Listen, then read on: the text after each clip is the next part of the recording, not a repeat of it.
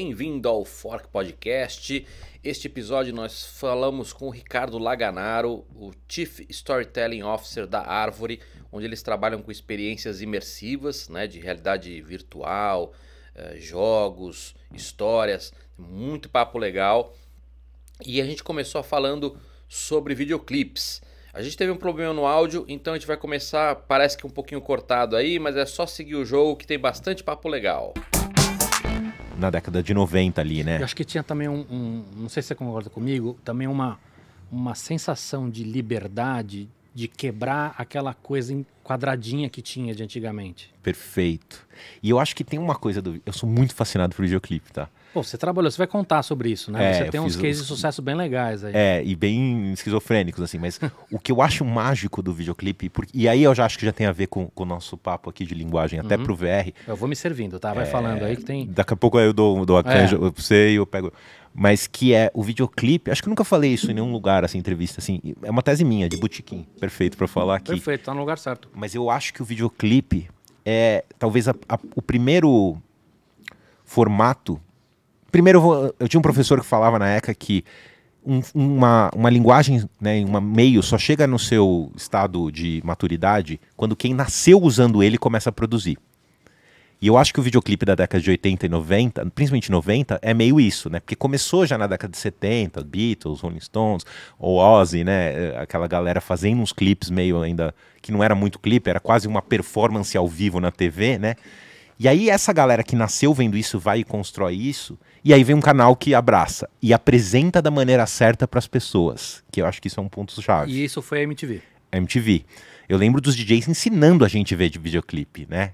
Os DJs daquela época explicavam quem era o diretor, qual que era a ideia por trás, e, e tinha todo esse negócio.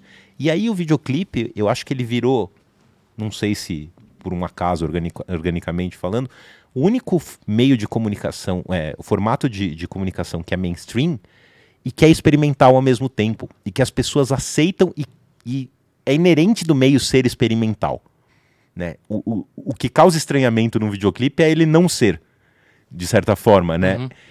E eu acho isso muito mágico, porque eu acho que talvez seja o, o- o- o formato que, sei lá, quem gosta de cinema e gosta de cinema experimental não vai pro mainstream. Quem gosta de TV e quer fazer um negócio maluco, vai para um, num cabo, vai para um lugar que é mais nichado. Nos games, em tudo que é lugar, eu acho que o experimental não tem espaço dentro do mainstream. E o videoclipe é mainstream por excelência e experimental por excelência. E eu acho isso bem, bem mágico. Não por acaso, eu, eu vi uma vez uma palestra no South by Southwest de um dos caras que criou a MTV. E, e eu vindo ele falando, eu falava, cara, é isso. Pro VR acontecer, a gente precisava criar uma MTV do VR. Legal. Porque as pessoas não, não sabem ainda nem assistir. Como a gente não sabia ver clipe naquela época, né? Agora, essa história de, de ser experimental, né? Do, tem vários termos bonitos, tipo always better, não sei o quê. Isso também é um pouco inerente à história do digital, né? Sim, sim. E, e o VR, você acha que não, não, não assumiu isso como premissa ou não? Não, sem dúvida. O problema é como ele é, chega num público a ponto de virar uma indústria sustentável. Tá, Né? tá. Mas a gente vai Mas, falar disso, mas tá bom. volta lá. Aí Vamos lá. Mas então, eu queria MTV fazer clipe, no, no cinema não existia no Brasil, eu fui fazer propaganda, e aí veio a tal da internet. E, né, eu fiz faculdade na, no final da década de 90, comecei a aprender a fazer site sozinho, em casa, do GeoCities, lembra? GeoCities barra Catwalk barra não sei o que, barra 6245. E aí eu acabei conseguindo, por causa de um amigão, que era da ECA também, fazer estágio na TV Cultura, no departamento de internet, que era o patinho feio da empresa. né? Era o primeiro portal de TV sendo feito no Brasil, eles lançaram junto com o UOL. Eu acho que isso, esse- essa história da internet ser patinho feio, acho que rolou até dois anos atrás. Exato. Mas imagina em 98, né? E aí eu conheci a TV inteira pela prisma meio do site, porque todo mundo, os programas tinham que se relacionar com a gente. E era demais. Eu almoçava correndo no refeitório e ia me esconder no estúdio para ver os caras gravar a turma do Cocoricó. Assim, né? a, a primeira palavra que minha filha falou foi Vúlio, que é o Júlio, do da turma Cocoricó. do- Olha aí, que legal. Eu amava, cara. É, maravilhoso, é maravilhoso, É. né? E eu senti o cheiro do set, eu falei, meu, eu quero estar fazendo esse negócio. E- mas com esse negócio da internet, né, do digital, eu jogava videogame pra caramba, eu tinha computador pra jogar videogame, isso que me fez fazer, conseguir fazer site bem, né, na época. Você gosta do quê? De quê? De jogo? De game. Putz, cara, eu hoje tô numa fase. eh, Eu, eu já, eu já sou um. Eu, eu jogo eh, é um senhor, videogame de né? areia, né? Assim, tipo assim, eu não tô mais na- nas grandes ligas, digamos, né? Eh, voltei a jogar mais agora por causa da, da árvore, que a gente vai falar também. Uhum. Mas assim, eu gosto muito dos jogos narrativos, lá, Uncharted, lá, Last of Us, todos, assim. O, o Uncharted que me, que me trouxe de volta pro videogame. God of War. Nesse sentido, qual é o mais. Qual é o mais foda de todos? De storytelling. Cara, Você falou do, do Last of Us. Last of Us 1? É, O o 1, Tá. um, o 2 eu, eu comprei o PS5 e não consegui ainda começar, porque a vida, né? Esse É. negócio de vida atrapalha muito o videogame, né? Atrapalha. Por isso que quando a gente é jovem a gente É. joga tanto, né? O 2 eu acho meio frustrante, mas não quero nem falar nisso agora. É, não, mas o 1 pra mim é assim, O 1 um é muito. é muito incrível. eu recebi um um amigo meu que é especialista nisso no, no último no último podcast. Fica à vontade, tá? Vai pegando. Ó, Tô, tô o que, que a gente tem aqui, Focas? A gente tem lombo, tem salame, tem lombo defumado, lombo. Ó, nós temos eh, dois tipos de copa, maturada e defumada. Nós temos três tipos de lombo, eh, dois defumados, um com crosta e um sem crosta. Nós temos bacon defumado, linguiça defumada e o copo eu já falei, é isso. Legal. Ah, e tem um, um bacon aqui, né? O que, que é esse bacon? É, é bacon defumado. Legal. E, e tem um queijinho aqui que é um, que- um queijo lua, né? Que é- parece. É tipo um brie, ele, né? Ele, ele lembra um brie, né? Bem bom. E o que eu tava falando do Last of Us? Ah, então. E a gente tava falando do, do Last of Us. Eu falei pra ele, cara, foi um dos jogos que eu chorei. Sem dúvida. Que, que quando você fala isso pras pessoas, as pessoas te olham muito estranho, Chorou né? como, como vendo um bom, um bom filme de drama, né? Como, assim, vendo, como vendo um bom filme de, de, de, de se emocionar, entendeu? E uma coisa que, que, que acho que muitas pessoas não entendem isso. É. E eu. Aí, isso é o, digamos, o que me trouxe de volta. Mas, Mas, mas eu te fiz uma pergunta e você não respondeu. Qual que é o mais legal de todos no ponto de vista storytelling? Last of Us, você diria ou não? eu acho que sim, é, do ponto de vista tradicional. Mas teve um jogo que me, que me abriu, explodiu a cabeça num sentido de storytelling interativo. Que é o que me fez começar a querer fazer mais isso e aprender a fazer isso do zero, que é o Journey. Journey é bom. E é novo, né? É, não, ele, é, eu acho que ele tava já no PS3. Já. Eu joguei ele no PS3. E ele é bonito também, né? É, e ele tem uma coisa no storytelling espacial, é um storytelling sem dramaturgia, sem Ah. diálogo. Mas eu chorei também. E eu, e eu não me conformava que eu chorei. que é um jogo de duas horas em que você só anda praticamente, né? Você lembra por que, que- o que que te pegou, o que que te, te emocionou? Foi uma coisa de, de construção de emoção é, pela questão sensorial mesmo, assim. Ele me colocou imersão, né? Mas, na verdade, é, é além da imersão, que é o que- uma das coisas que eu acho ma- mais legais do VR, que eu acho que é um dos, dos conceitos que ainda estão meio confuso, né? Porque que é a presença, né? Tem, tem um tem um estudioso que se chama Mel Slater que, que estuda VR desde a da época do Jaron Lanier da década de 70 e ele é o meu o Jaron Lanier é o meu Yoda, o Mel Slater é meio que o meu Obi-Wan, né? E ele fala que tem uma diferença grande entre imersão e presença. Imersão é objetivo e é físico. Então, se eu te enrolar num cobertor escrito Romeu e Julieta, Uhum. você está imerso em Shakespeare. Mas não quer dizer que você tenha a sensação de presença naquele mundo, naquela história. E a presença é uma resposta humana à, à imersão. E isso não depende do dispositivo que você tá. E isso resolveu um Sim, você pode quebra-cabeça ter isso num livro. que eu sempre falo assim, como que o device menos, menos imersivo do Sim, mundo total, que existe... que é o livro, eu- né? Quando eu li Grande Sertão, eu senti o cheiro da- da- da- do mato molhado antes da batalha dos Sim. caras. E é isso, porque na verdade a presença é uma resposta sua àquilo. E por isso também que uma aula de chata, você tá ali, mas você, você, você tá, você tá dentro da classe, você tem um professor Sim. ali. Então, mas você não tá prestando atenção em nada. Você não tá presente ali, né? E eu acho que o Journey fez isso comigo. Eu me senti presente ali de um jeito que eu não esperava sentir jogando um jogo, Entendi. saca? Legal. E isso me, me, me instigou muito, porque eu falei, meu, como que esses caras fizeram isso comigo com um jogo que eu só ando e pulo e não Ah. tem um diálogo e ninguém fala pra, nada pra mim, né? E isso me, me, me, me deu um estalo pra um, um lugar. E aí os jogos indie de hoje estão fazendo isso muito bem, Então, É. né? Então, jogo de celular, tem um jogo do celular que foi uma das referências do Alinha que chama Florence, que é da Anapurna Interactive, que aí já é isso, né? Um estúdio de, TV de cinema que já tá lançando uns puta jogo bons, mas todos sempre têm uma super pegada interativa e narrativa, desculpa. Né? Assim, o, o jogo não é sobre ganhar, não é sobre ser o mais habilidoso, não é sobre fazer mais pontos, né? E eu acho que é, é isso, né? É isso que eu acho que acho que algumas, alguns estúdios estão entendendo, que é o seguinte. o- o- isso se fala muito em marketing, né, em, em- em gestão, que assim, o, que você está vendendo não é necessariamente o que os caras estão comprando. E, e o que as pessoas estão comprando não é um jogo.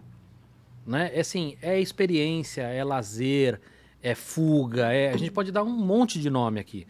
É, en- então, um jogo, né, entre, entre aspas, ele, ele não precisa ser um jogo. Ele pode ser uma coisa muito diferente do que a gente está acostumado.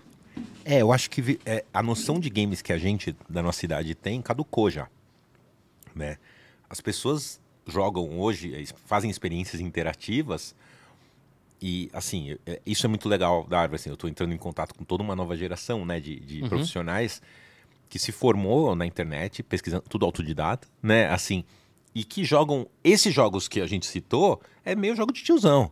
Ah, é? Last of Us, né? Mas o- é, os jogos que não são de tiozão são o quê? São mais sociais, são mais. que- Dá um super exemplo. nichados, super jogos de. de, de enfim, é, independentes, né? Muitos, Uhum. né? Assim, é, e que são jogos que, que, que falam com eles de uma forma que. que é isso. não o, o, Journey, é, o Journey é um jogo meio adorado por essa, essa galera também. Ah, é. então eu tô, eu tô jovem. É, mas acho que assim, eu também, a gente só tá na, na ponta do, do iceberg, né? Assim, você tem jogos tipo, sei lá, Stanley Parable, que é um jogo que o, o- você, você fica meio brigando com o narrador o tempo inteiro, ele fala pra você fazer, você tem que fazer o tempo inteiro e você pode não fazer. Legal.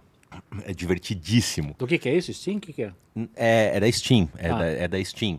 Tem jo outros jogos né, nessa praia mais divertidos, né? Então tem o jogo do- agora do, um jogo do ganso, que, que você, você é um ganso que fica andando pro, pro... É, vai sair um agora do gato, já viu? Do gatinho? Não. É um simulador de gato.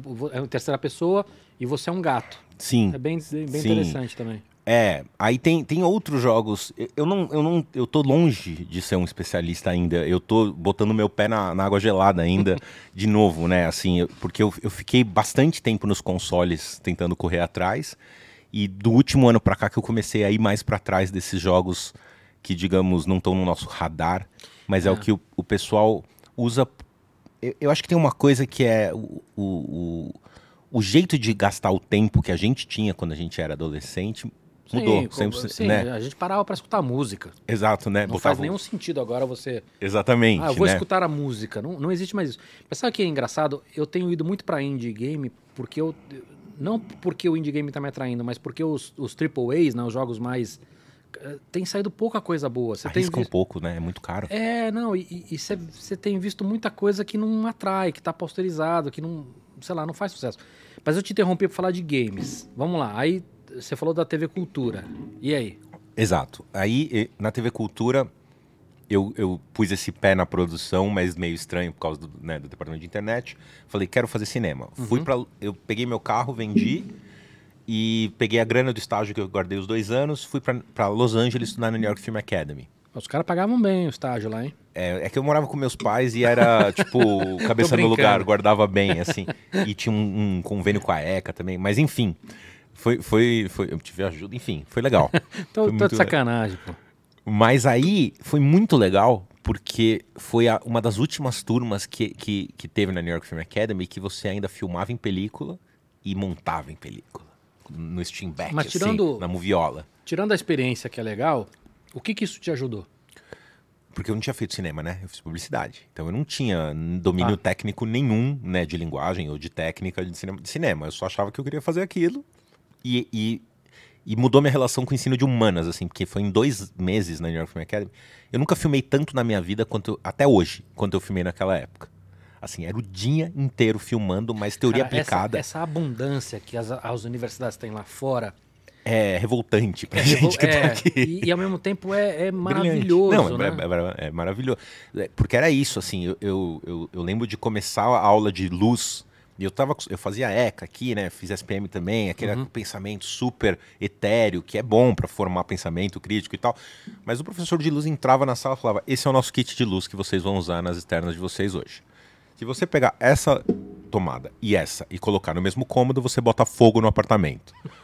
então, então, sabe, assim, começa a ter um senso prático, assim. E, e outra coisa que isso depois até conversei com um cara de uma pós em Harvard e ele falou, ele falou assim, a bibliografia a gente tá aqui. A filmografia tá aqui. Quem vai ver é você. A gente não vai ficar vendo na aula e comentando disso.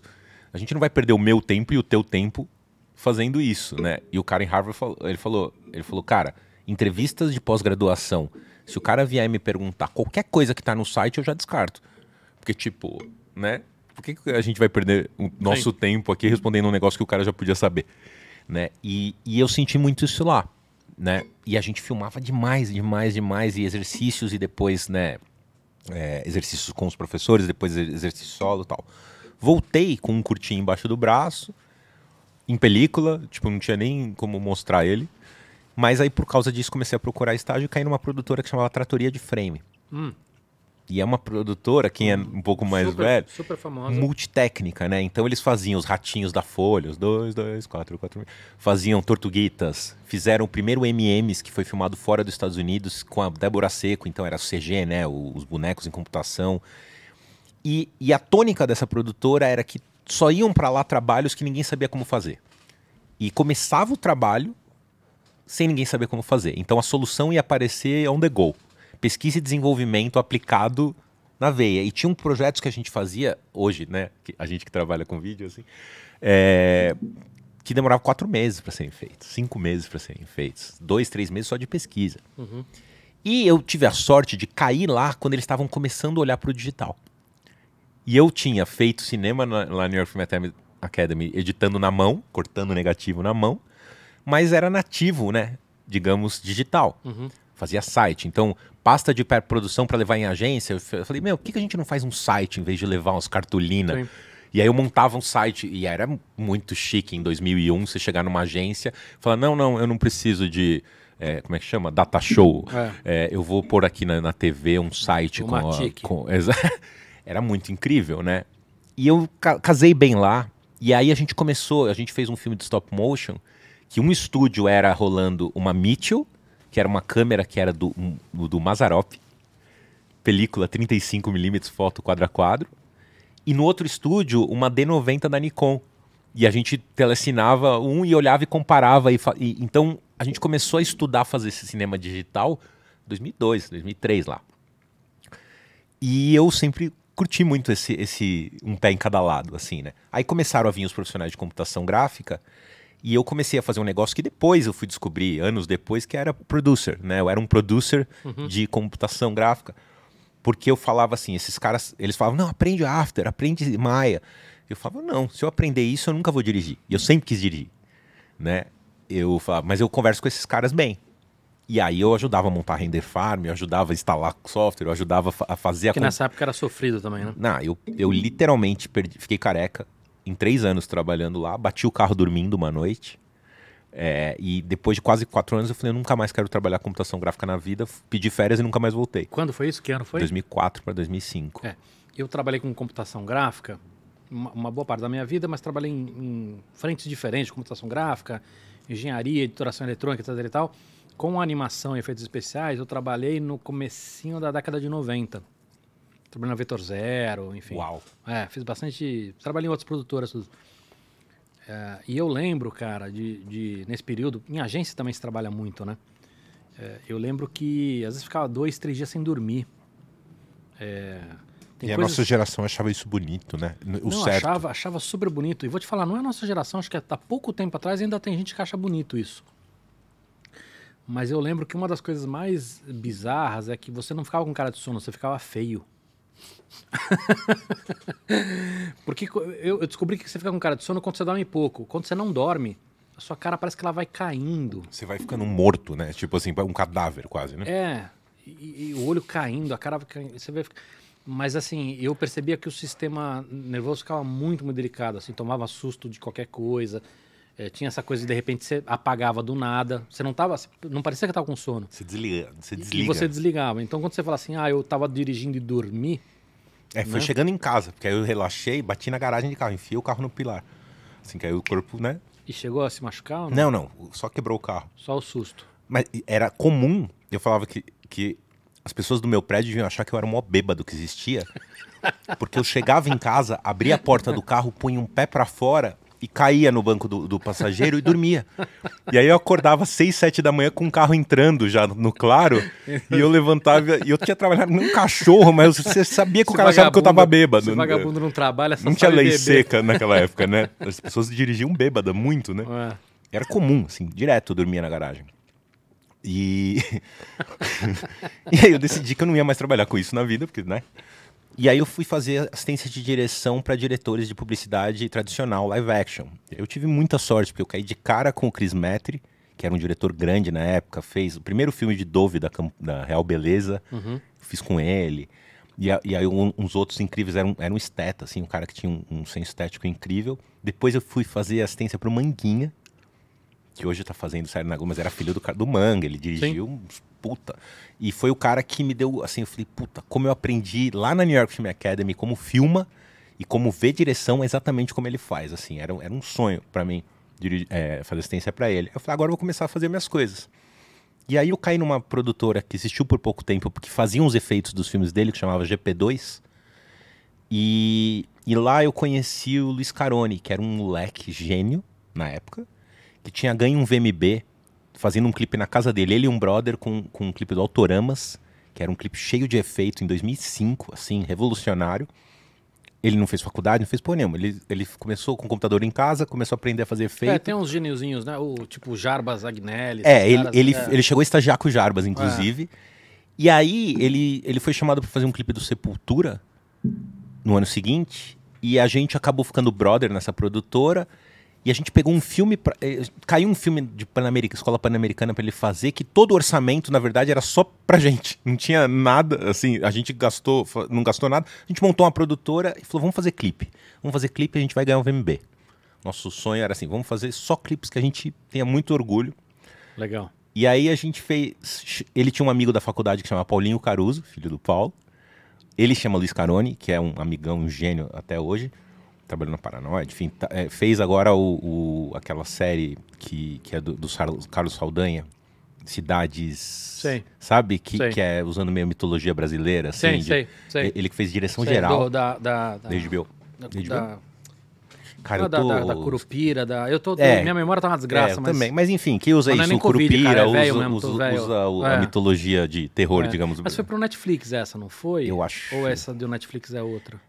É, tipo, eu também, tô É, eu velho. tô- eu tô- Desculpa aí, pessoal. Mas é a série que é Cidade Alguma Coisa, É. que usa mitologia brasileira, criação do Carlos Saldanha, direção geral do grande Ele tem amigo. feito coisas legais também, né, cara? Ele, ele estourou lá com, com as araras, né? Com, Sim, com o. Rio, Rio. Rio, né? É.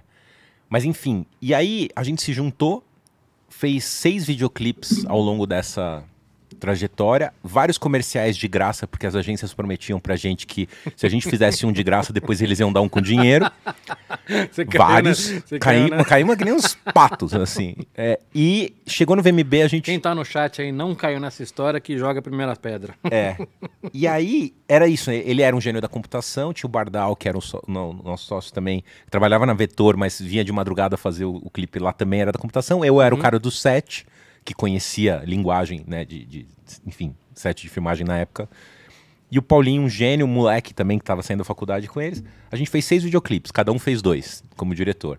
A gente teve 11 indicações no VMB, ganhamos quatro e quebramos. No, mês, no mesmo mês. Porque todas as agências que prometiam que iam fazer filmes com a gente, ainda mais depois do VMB, falaram, é, tipo, nunca, né? Três moleque numa sala na Vila Madalena, a gente vai dar filme pra vocês. Aí eu comecei a rodar e fazer assistência. Fiquei deprimido, obviamente e tal. Fiz um, um documentário com a Universal, com o Rick Bonaldio, pro Ira, que foi muito legal. É, e aí comecei a fazer assistência de direção, caí na O2, que eles estavam com um departamento novo que chamava O2 Digital. Que era para fazer filmes digitais no futuro, 2009. O que que era filme digital nessa época? O que que Filme que dizer não isso? fosse filmado em película. Tá, então seria essa Red, usando o Red Não tinha vida? Red ainda. Não? Nem, nem, nem Red no começo que, ainda. que era? É- Tipo, era uns, era, tipo, Super 8 digital? É, que- tipo uma Super DV, umas. Era umas DV, é, tá, tinha tá, muita tá. coisa de DV.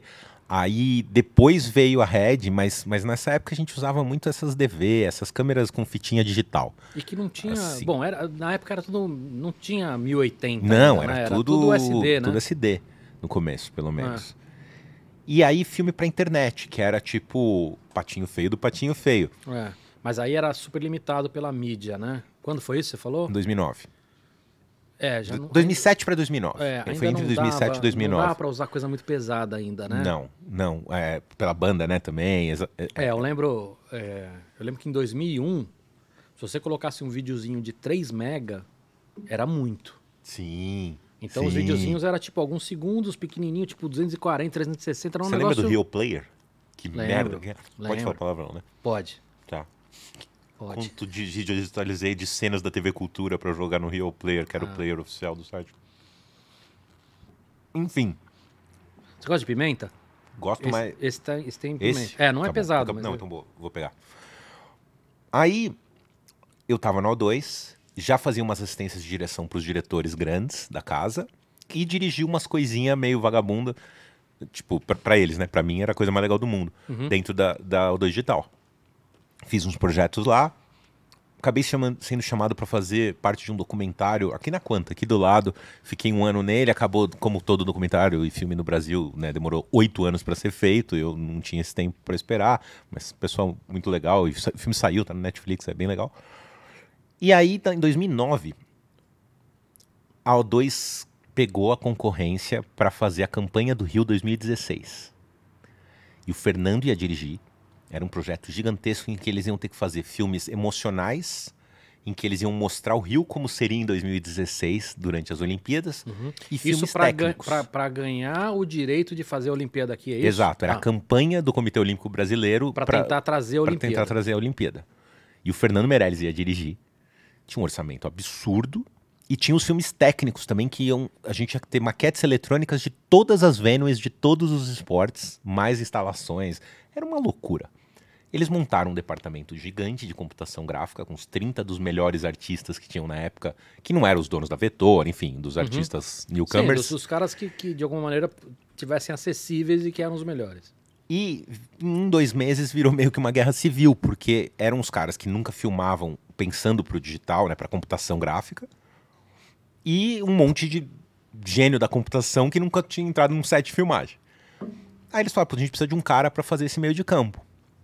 Lembraram de mim, os dois lados, porque um dos que era o chefe do departamento de computação era o Bardal, que foi meu sócio na ONU. Legal. E, e os diretores, todos eu já tinha feito assistência de direção, tirando o Fernando. Cara, é, é impressionante como nas nossas vidas tem. Óbvio que tem componente de suor, de sacrifício, tudo, mas assim, tem também aquela coisa de estar no lugar certo na hora certa também, né? É, é interessante isso, cara. não dá pra negar isso e não dá pra é, menosprezar isso de jeito nenhum, né? Eu tô comendo, eu vou, eu vou só. Ó, você deve comer. Hum. Se você não come, as pessoas ficam incomodadas. Ah, o convidado não comeu, a comida esfriou. Essa não vai esfriar, porque essa já é, já é fria. Esse aqui Não, experimentou, cara, um achava. bem bem Eu suave. não sou muito fã de bacon, mas como você falou que é suave, eu vou É, experimentar. pega um. Mas então, Se, se você não gostar, você cospe no guardanapo, te dou um outro guardanapo. tá bom. Eu, é, Pega no cenário. eu. Aí eles me chamaram pra fazer esse projeto por três meses. Tava tudo atrasado, uma cagada. Só que tava o Bardal lá, que era assim um amigo. O Carone tava dirigindo lá, porque ele já tinha ganho dois VMBs, e era um Aham. gênio e tal. E a gente começou a fazer os filmes. E era muito legal, porque, tipo, tinha um outro cara que é um gênio também, que é um cara bom de conversar, que chama Marcelo Souza, que era par do Bardal, os dois chefes de É, o departamento. Marcelo. né? É, maker total, adoro ele, cara. Ele é demais. E aí, Quero assim. trazer ele aqui, mas ele tá no Canadá, lá bem pra É, cacete. junto com a Luísa. Ele. Era piadinha ruim da Luísa que foi pro Canadá. É, ele mexia em 3D Max, o Bardal só mexia em Maia, tinha essa rixa, eles falaram, quer saber, a gente ia fazer um filme de Livina do Carone. Eles começaram cada um fazer o filme num software pra gente comparar que software era melhor e, e a gente começou a usar os dois softwares no mesmo filme. Puta overhead, assim, não fazia sentido, mas experimentalmente era muito legal, assim, aquele drive de descobrir né, como as coisas estavam É, mas eu funcionando, acho que isso né? traz uma energia pro trabalho, cara, que não é desperdiçada, sabia? Eu tam... Ainda mais pra quem trabalha com inovação, né? É, Assim, não, não é, cara. Não, não é desperdiçada. E, e uma outra coisa, né? Numa dessas, por acaso, de repente, as duas soluções foram boas. Sim, Mas às vezes não é. e aí você descobre aí um você caminho, descobre né? um caminho bom, né? É. E, E o aí- que- e a gente que trabalha com, com tecnologia, a gente percebe que não existe isso também de a tecnologia que é perfeita para tudo também, né? Nunca. Você tem uma, que funciona muito bem para aquele, aquele momento, aquele trecho, ou aquele, sei lá, aquela necessidade. E, e a outra que de repente faz todo o resto bem, né? E é muita vari- variável que fica mudando, né? Às vezes o problema muda, às vezes a plataforma muda, às vezes a linguagem muda. É, aquilo É. vai funcionar muito bem por poucos meses, né? Depois vai mudar, É. não vai ter jeito, né? Assim. É, por isso que você tem, por exemplo, as muda. grandes, as grandes companhias de, de efeitos, né, como a Pixar, o que esses caras têm de, de força de desenvolvimento, né, de, de, de nego que escova bits mesmo, né, o cara que programa, o cara que, que, que né, o cara de tecnologia mesmo. É, só os dois sócios, se for olhar, né, o, o Katmu era o cara de tecnologia, Sim. né? O Lasseter era o, o criativo. Mas se você não tivesse juntado esses dois pilares, não rolaria. Acho que as empresas estão percebendo isso hoje com outras frentes, né? Com e-commerce, com startup, enfim. E tem uma noção que eu tive por muito tempo também, que é isso, né? Que o, o cara que mexe no código, ou o cara que programa, né? O cara que, que é um artista, é só um cara técnico, né? É, por muito tempo, e muita gente, acho que ainda até hoje, pensa que não tem criatividade ali. Não, tem. né? Tem pra cacete, né? Assim, esses caras. E, e é muito mais abstrato até do que o, o, o- o- às vezes o que o artista faz, né? É. O cara tem um poder de abstração. Mas, mas enfim. E aí é, eu comecei a, a trabalhar uma cultura, digamos, dentro da O2, que era uma noção que eu tive por causa da tratoria, que eu falava computação gráfica não é pós-produção. O que a gente faz aqui é, produ- é produção em computação gráfica, Uhum, né? Ou produção digital. sim. Então a gente vai fazer as coisas do mesmo jeito que o cara vai fazer no set lá, né? A gente monta um cenário, bate pino, pinta, Sim, sim. tudo. E isso vai fazer os filmes da casa ganhar um poder de fogo que a gente não vai fazer filmes que nem a Vetor fazia, que era o filme da, sei lá, da tartaruguinha fazendo embaixada, Uhum. que é pra mostrar o efeito. É fazer coisa que, puta, eu precisaria lotar um ginásio com 10 mil figurantes e ficar só fazendo plano médio fechado. Agora a gente vai fazer plano aberto também no estádio, só levando 200 e ninguém vai perceber. E aí a gente começou a usar a computação para isso, para ampliar o poder de fogo, digamos, dos diretores e a imaginação deles É, de forma invisível. né? Exatamente. E era o contrário da noção que eles tinham, porque eles achavam que a computação ia tirar o poder deles. Mas acho que é, o que talvez as pessoas não percebam é que assim, quando a gente fala tecnologia, você tem uma, uma evolução exponencial. Só que no começo, ela é muito tosca. Exato. Então, quando o cara olha para este começo, realmente é só limitação. É. Né? O que acontece é que a hora que você tem evolução exponencial e aquela curva dá aquela barrigada, aí o cara tem a liberdade do, do exponencial que ele não tinha antes. É perfeito isso, porque no cinema era o lance do tem computação, não pode mexer a câmera. E aí os diretores ficavam putos. Ah, mas, E meu, você tem Mandalorian, que é um... Aliás, eu vou trazer um, um cara lá Faz do- o que você da quiser. ILM Ah, é? pra conversar aqui. Também tá lá fora. Pô, me avisa que eu quero estar no, É. no chat ao vivo lá pra É, vem aqui, cara. Vem aí. Vai ser uma delícia. Vai ser legal. E, e aí eu comecei a pegar uns filmes que, ao dois na época acho que já tinha, sei lá, 15, 18 diretores. Chegava uns filmes meio roteiro ruim, assim, Sei. com um monte de problema técnico pra resolver, e ia passando na mesa do diretor, ninguém Uhum. Coisa queria rara. fazer. na época era menos. e isso 2012, 2013, tá? Não, um pouco antes até. 2011, 10. E aí ninguém queria fazer, aí o produtor executivo falava: "Meu, tem esse roteiro aqui, quer tentar fazer você?" E eu comecei a dirigir uns filminhos assim, meio esquisitos. E foi indo, e foi indo, e eu fui ganhando a confiança do Fernando. Né? Chegou 2012, Que é outro puta gênio, né? é, ele, tipo, eu, eu devo a minha carreira da UVR por causa dele. Assim, e, e- e é isso que eu vou contar agora, assim. Uhum. Eu não era um diretor que estava na moda, eu não era um diretor que a casa ainda via como uma potencial estrela. Eu era um cara que coordenava o 3D e era esforçado e trabalhava bem. Mas não, Mas pelo que você falou, você já tinha um- um- um- uma coisa de ser o cara que resolve o, o- o impossível. sim, sim, eu, eu, eu, eu sim, mas era pros outros, né? Pros, dire, pros outros diretores. E, Mas isso é visto. Sim, sim, mas tem que ter um visionário que aposte, né? Porque pros outros, às vezes é mais cômodo até que eu continuo sempre sendo aquele cara, né? Que resolve o problema de todo mundo. E o Fernando viu isso. Viu? Eu lembro claramente ele falar, tá na hora de, de te apostar como diretor, né? De se Isso diz diretor. mais sobre ele do que sobre você, né, cara? Ah, o cara- É, A, a visão do, do cara também de. Sim, sim. E meio que não se importando com o, o- digamos, o, a falta de pedigree ou a falta de Mas acho que repertório. tá, a- tá, tá, é tá nisso, na né? fórmula. O, o, o arriscar também faz parte dessa fórmula. Perfeito. E aí, 2012, chega um filme pra ele dirigir, que era o portal de entrada do Museu do Amanhã no Rio de Janeiro. Você conhece lá? Eu nunca fui lá, conheço, tenho pessoas que trabalharam lá. Nunca eu, eu fui pro Rio, cara, umas. Sem, sem sacanagem, não é modo de falar, umas 45 vezes. E não conheço o Rio. Sei como é. É quando você viaja a trabalho, você não conhece o lugar, né? Sabe, tipo, pinga, vai pra barra, volta e vai Sei, e sei. volta. Então, assim, eu não conheço o Rio.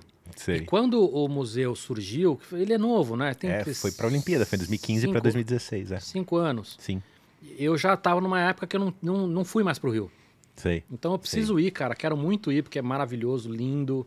É, então.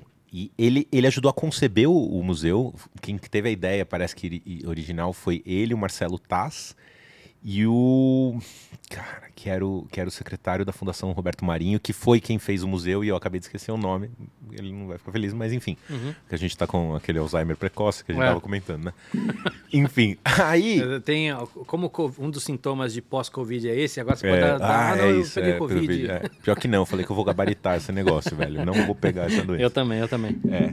Bater na mesa aqui, apesar de a gente não acreditar nisso. É, mas é, nessa hora vai. Mas aí chegou esse filme que era o portal de entrada do Museu da Manhã, que é um domo 360, dois terços de uma esfera, tipo um sonho de valsa, com projeção do teto até o chão em 360, que você ia ficar no meio dele e ter a história do universo em oito minutos. Que tamanho é isso? Um planetário ou não? É grande? Ele é grande, ele tem uns, é, puta, acho que uns 15 metros de altura. Cabem 80 pessoas dentro de pé. Legal. Saca? E o briefing foi feito pelo Luiz Alberto, que é um curador do museu. Acho que até hoje é um físico brasileiro, um cara brilhante. Dá pra você trazer aqui um dia também. Quero, quero trazer. Eu falo que ele é um físico com alma de poeta, assim, sabe? Uhum. Esses físicos que vai tão além que já vira poeta. E ele escreveu esse briefing. Quero só trazer gente inteligente aqui, tirando o Vince que veio no último, que não gosta de Zelda. Não, mas aí não. né, Não, não. Você nem, nem publicou, né, o programa. É, ele fez um briefing de 80 páginas desse filme. Caramba, explicando filosoficamente, ah, sabe a ciência filosófica, assim, por trás, e a ciência técnica também, e como era cada etapa desde a criação do universo, e como ele via o filme e tal. E ele, o Fernando chegou um dia, me chamou, falou, Laga, o pessoal me chama de Laga na PJ. É, eu tenho esse briefing desse filme no Zona Manhã, que era uma tela redonda. Dessas 80 páginas, eu sei fazer essa cena aqui. Aí ele abriu uma e era um close no olho de uma menina, num retângulo. Essa é a única cena do filme que eu sei fazer. Portanto, eu vou recusar. Só que antes de recusar, eu acho que se tem um cara dentro do O2 que pode talvez fazer esse filme, é você. Quer fazer uma proposta pra mim? Porque aí eu saio do projeto e te indico no meu lugar. Lógico, tal. Fui pra casa, vomitei. Né? Passei a Aquela noite ida- em claro. ida no banheiro pra vomitar, né? Exatamente. Passei a noite em claro, assim, tipo, fui ver todos os cosmos do Sagan, tipo, fui, né, pirar assim.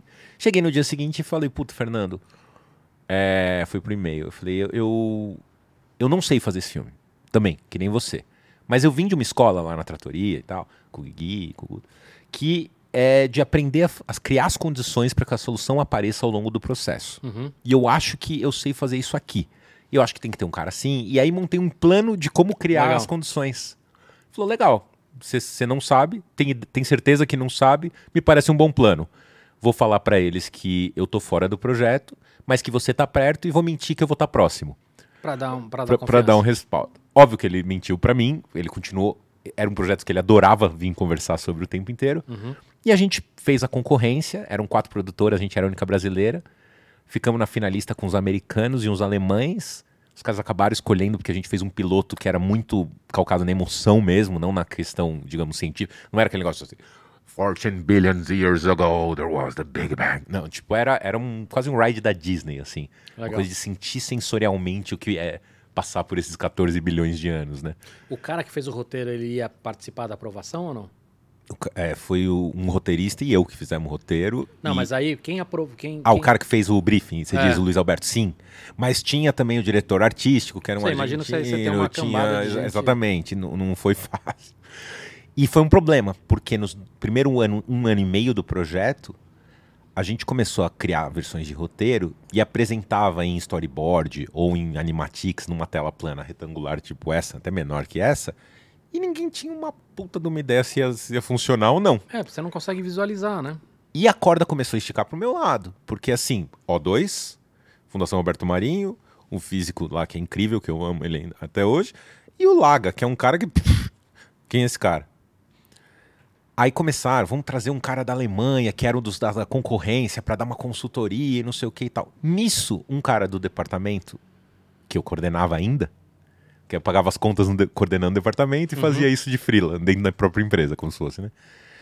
É, trouxe um DK1, um óculos DK1. Na hora que eu pus o óculos na cara, eu falei, é isso. É isso. Isso vai conseguir mostrar para os caras. Agora eu consigo prototipar o filme num senso de escala igual ao que vai ser o do prédio lá, e a gente vai aprender a fazer essa linguagem imersiva testando. Começa... Começamos a usar o óculos do cara emprestado, compramos, demorou seis meses, porque aí veio o DK2, Kickstarter Sim. e tal. Não, e estamos no Brasil, né, cara? É. E aí tudo deu muito certo, porque a, a estrutura do domo do museu começou a ficar pronta só a, a parte de metal, era em Dayatuba, São José dos Campos. Aí eu combinei com o cara que ia fazer a, as projeções da gente levar os projetores para lá com umas imagens já cortadas para pôr no domo. A gente envolveu o domo com um, tipo uma, um pano branco só, meio uhum. tosco uhum. mesmo. Sim, para testar mesmo. Jogar umas imagens ali que a gente estava pondo no roteiro para os caras entrarem e se verem imerso naquela imagem. E lá dentro a gente botou o óculos com o computador. Uhum. Para os caras experimentarem o filme em realidade virtual. Porque eu já tava tão sem moral, eu tava tão perdido, tudo o processo meio perdido. Eu falei, meu, se eu falar para esses caras que eu vou em 2013, né? Para 2014, botar um óculos de realidade virtual e que isso vai ser ah, o que é. vai. Os caras vão falar que eu sou louco, né? E quem me segurou assim no projeto foi o Fernando. Eu falei, meu, tudo que ele tá mostrando eu acho bom, tudo que ele tá falando eu acho que funciona. Por que, que, que, que tá todo mundo. É, é difícil mesmo e tal. E aí a gente foi para São José dos Campos, fez esse dia. E aí eu tinha já layoutado com a equipe, lógico. E a gente passou para fazer isso, sei lá, seis, oito meses testando. Eu, e aí o que eu falo é pesquisa e desenvolvimento de linguagem. O que, que é um corte em VR? Né? O que, que é uma transição? O que, que é uma montagem rápida? Quantos segundos é um corte que você consegue estar tá dentro do ambiente e não se sentir e, e, perdido? E a história do corte é para onde o cara está olhando, né? Como você conduz o olhar? Exatamente, né? quando você quer conduzir o olhar e quando não precisa conduzir o olhar. A gente começou a experimentar muito isso e testar, iterar, e olhar. Não tinha literatura sobre, não tinha nada. E era muito rico, né, fazer isso. E a gente começou a usar isso nos momentos. Então, na parte da criação do universo, é, é, a gente fez meio um, um, ride meio da Disney que você ia indo. Depois, quando caiu na Terra a informação, era uma loucura. Como é que as pessoas assistem isso? Sentada, em pé? A gente acabou, no final das contas, colocando uns corrimãos que nem de ponto de ônibus, que você só encosta. Tipo, é, tipo fila da Disney. É, mas porque dá um norte para saber que você tem que começar olhando para um lugar. Tá, específico. mas não tem a ver com tontura isso. Tem, também. Tem? E no, na frente tem uns puffs no chão que a galera pode deitar e olhar tudo, tudo que é, pra cima. Imagino que é muito mais legal. É, é os dois são bons porque é, tem, tem esse, esse lance é bom porque você se ocupa meio que a visão inteira com aquilo, né? Assim, mas o outro tem uma sensação de túnel meio que você vai, você vai indo ah. assim que também é gostoso. Legal. Os dois eu acho que funcionam bem. E aí quando a gente mostrou esse filme no óculos, mudou da água pro vinho. Falou, meu, esses caras. E o alemão que ia vir para dar consultoria e tal, lembro dele batendo assim, falando assim, cara, eu faço doma há 20 anos. Eu sempre vi um, uma bola redonda com a imagem assim e tive que imaginar como era o filme. Isso é perfeito, né? É, como eu não pensei nisso antes, né? Beleza. Aí, nisso, eu fui pro South by Southwest em 2014 ou 2015, já não lembro mais. E tava todo mundo falando, que eu, eu ia todo ano, né? Falando que isso era o futuro do entretenimento. Falei, meu, a gente está fazendo isso já. E a gente fez um lance meio de. É, eu, eu, falo que trabalhar com cinema, pelo menos, ou com audiovisual no Brasil, é, é, meio aquela filosofia do campo dos sonhos, né? Construir o campo que eles virão, né? Uhum. É, a gente, depois do South By, a gente marcou duas semanas no Vale do Silício sem ter reunião marcada com ninguém, mas falou, meu, a gente vai tentar. E por causa da palestra que a gente deu lá falando do museu, a gente conseguiu visitar todas as startups, startups já, Google, Apple, uhum. todo mundo, para falar disso. Conhecemos os caras da Oculus, que na época tinha um estúdio, chamava Oculus Story Studio, que estava fazendo os primeiros curtas, meio open source, para todo mundo aprender a fazer uhum. conteúdo bom para os óculos. É, que é o esquema que você está comentando, né? Foi aprender fazendo, enfim. Exato. E aí nisso eu conheci lá o pessoal, e eles abriram um programa que chamava VR for Good, que era um programa que ia pegar 10 diretores que estavam fazendo VR no mundo levar para um bootcamp lá com a Nokia, que tinha na época Ozo, que era a melhor câmera de VR profissional que foi feita. e várias outras né, é, coisas de ponta para se fazer VR e 10 ONGs. A gente não sabia por quê. Eu acabei sendo selecionado, fui o único do hemisfério sul selecionado. Passei lá um tempo lá com os caras e eles falaram: a gente vai bancar um curta-metragem para cada um de vocês dentro do tema de cada uma das ONGs Legal. que a gente pariou. E eu acabei com uma ONG que era dentro, um trabalho de, de enfim, de, de é, recuperação, talvez, eu não sei exatamente como chamar, de, de prisioneiros dentro de presídios de segurança máxima nos Estados Unidos. Era um MBA de Uhum. empreendedorismo dentro da cadeia, Tá? para quando os caras saíssem, conseguirem montar uma pequena empresa e se sustentar, porque o principal problema é você arranjar emprego quando Sim, você sai. ninguém quer dar emprego pro. Exato. E aí foi perfeito, porque acho que de todos os temas, talvez fosse um dos mais afeitos ao VR, né? Porque todo mundo quer entrar dentro de um presídio de segurança máxima e saber como é estar ali dentro, mas ninguém quer estar ali de verdade. E o curta Você já usou aquela experiência de, de áudio de Alcatraz ou não? que é da, do The Guardian, ou não? Quando você vai para Alcatraz, Ah, não, nunca fui. eu achei que ia ser deprê, tá? É, Mas você vai para lá e aí você pode fazer a visita normal, né? Você tem até as guiadas, tudo, mas você pode passear lá. Mas eles têm um negócio muito legal que é um, é um, um, uma- um passeio guiado, como você tem em museu. Sei. Só que a graça do passeio guiado é que eles conseguem reproduzir sons de como se você tivesse ali. Então ele conta a história do cara e em alguns momentos ele te bota ali escutando os sons dos, dos presos gritando, do e aí você tá em Alcatraz com meu, com toda aquela memória de filmes que você viu a vida inteira e o barulho dos presos gritando e aí Ali, você fala né? assim, agora vai ter uma rebelião e puta tem o barulho da rebelião, cara, é assim, você fica arrepiado. E assim, e, e sem e sem ver, né? Quer dizer, você tá, obviamente você tá vendo a cela ali, e né? tudo, mas assim, é muito legal, cara. Que legal. Então eu imagino que no VR isso é, é ainda mais legal. Ah, total. E, e- É, eu acho que tem isso, né? Da, da sensação de, de presença, né? Que você tá no lugar e aí no Sim. VR você- pode usar isso a teu favor. Você gostou do queijo ou não? Ele é mais forte que o brie, né? Eu gostei muito, na for falar É. real. É. Eu, eu tô querendo comer aí, é difícil Depois eu te passo o site desses caras. Tem, tem, tem uma das coisas que, que eu quero fazer aqui no, no, no podcast é que você tem muita gente, muito fabricante pequeno, né? De comida, de produtor, né? Na E a fabricante. pandemia aumentou muito isso, né? Aumentou muito isso. E, cara, e, e tem de tudo, assim. Tem desde gente fazendo doce, torta, biscoito. Mas você tem uma galera que já tem uma história muito grande em queijo, em, em, é, em charcutaria. Cara, e tem eu coisas sou maravilhosas. apaixonado por queijo. É. Charcutaria. Não, e tem, cara, e, e aí depois que eu comecei a procurar pra cá, o próprio algoritmo começou a me mostrar. Cara, tem muita coisa. De mel, de queijo, de charcutaria, tem, tem muita coisa legal. E aí eu tenho pedido, cara, porque não, não são caros.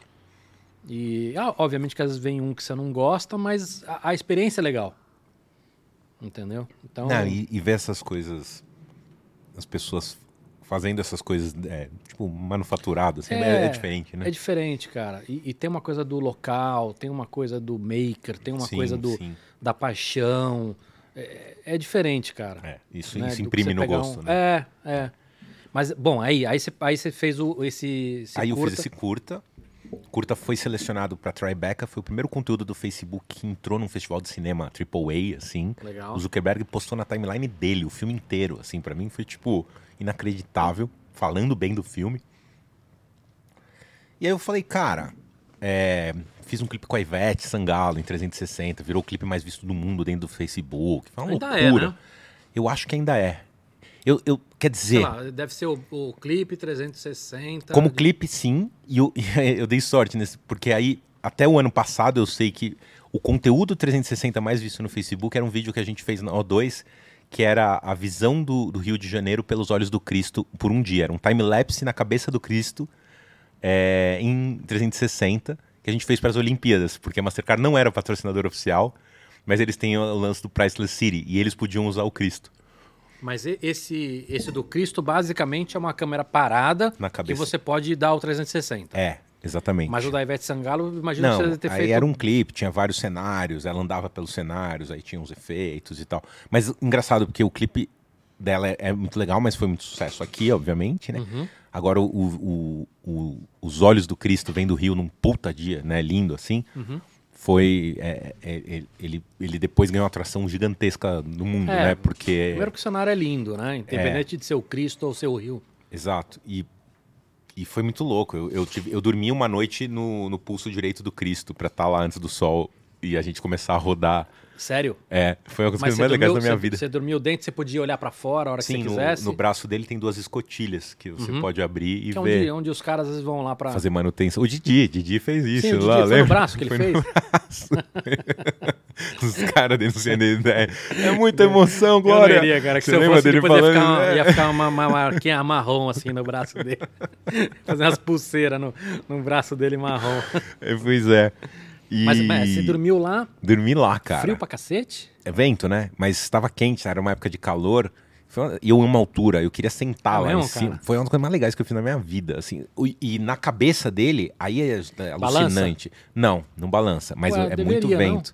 Bom, você é de pedra, né? É, ele é de pedra, né? Não é, que nem a Torre Eiffel, né? A Torre Eiffel balança é que é uma estrutura lá de metal. É, não, puta, prédio balança pra cacete. Cara, quando você balançar. sobe na cabeça e fica de pé, o, a escotilha fica meio abaixo da sua cintura, assim. Cara, e eu- você eu- tá aqui na frente, Eu fiquei assim. incomodado só de escutar isso. Eu sou claustrofóbico. Dentro da cabeça, você tem que fazer uma puta. Não, esse as- problema eu não tenho. eu, eu quase morri Eu da ia adorar- claustrofobia. eu quando, ia eu, ado- quando eu tirei a cabeça lá fora, eu falei, agora ninguém me tira daqui, vão ter que pegar um bombeiro pra me tirar por fora. Porque eu não vou voltar pra dentro dessa estrutura nunca mais. Mas Não, a eu- altura. Eu preferia ficar preso ali do que. Mas se bem que assim, se é muito alto, eu não fico com medo, porque parece de mentira. É que lá não é muito alto. Esse que, esse que é, É, então, cagada. esse meio do Porque caminho que é uma cê- desgraça. Você olha as pessoinhas ali embaixo e não tá tão. É alto, tipo, sei lá, 15 andares. É, não, aí eu. Aí eu... É, é punk. Mas assim, o legal desses projetos todos é que nenhum deles a gente repetia a mesma solução de câmera. Cada vez era um- uma solução nova, era um rig de 3D que a gente imprimia, era um era um E aí você um botava rig... o que nesse rig? Você botava umas. A gente botou GoPro, que é o, né, É, de é, GoPro foi, tem. foi, Foi, foi bastante comum, né? Se fazer foi, esses- foi, foi, eu, eu- o Satanás que pegou essa época e falou: eu vou brincar dessa, de audiovisual e vou deixar essa pessoal né, fazendo cubos de, de, de GoPro filmando e a cada três minutos uma câmera vai dar pau e eu nunca vou saber o que eu É. Não, filmei. E, e tem que tirar desespero. 10 horas pra carregar. desespero que era aquilo, velho. Daí, essa daí foram com 5 5Ds que a gente colocou, Uhum. com umas lentes parrudas, e a gente levou três CPUs pra cabeça do Cristo, e, e elas ficavam cuspindo imagem para as CPUs. Tudo improvisado. Até o sol sair, não tava funcionando. A gente tem- tem testou por energia seis lá? vezes. Não, a gente puxou, zerador. Foi uma- tipo um puta esquema de Imagina, guerra. eu fico imaginando você indo comprar o. Eu preciso dar uma extensão de. Que tamanho? Pode O ser. tamanho do Cristo.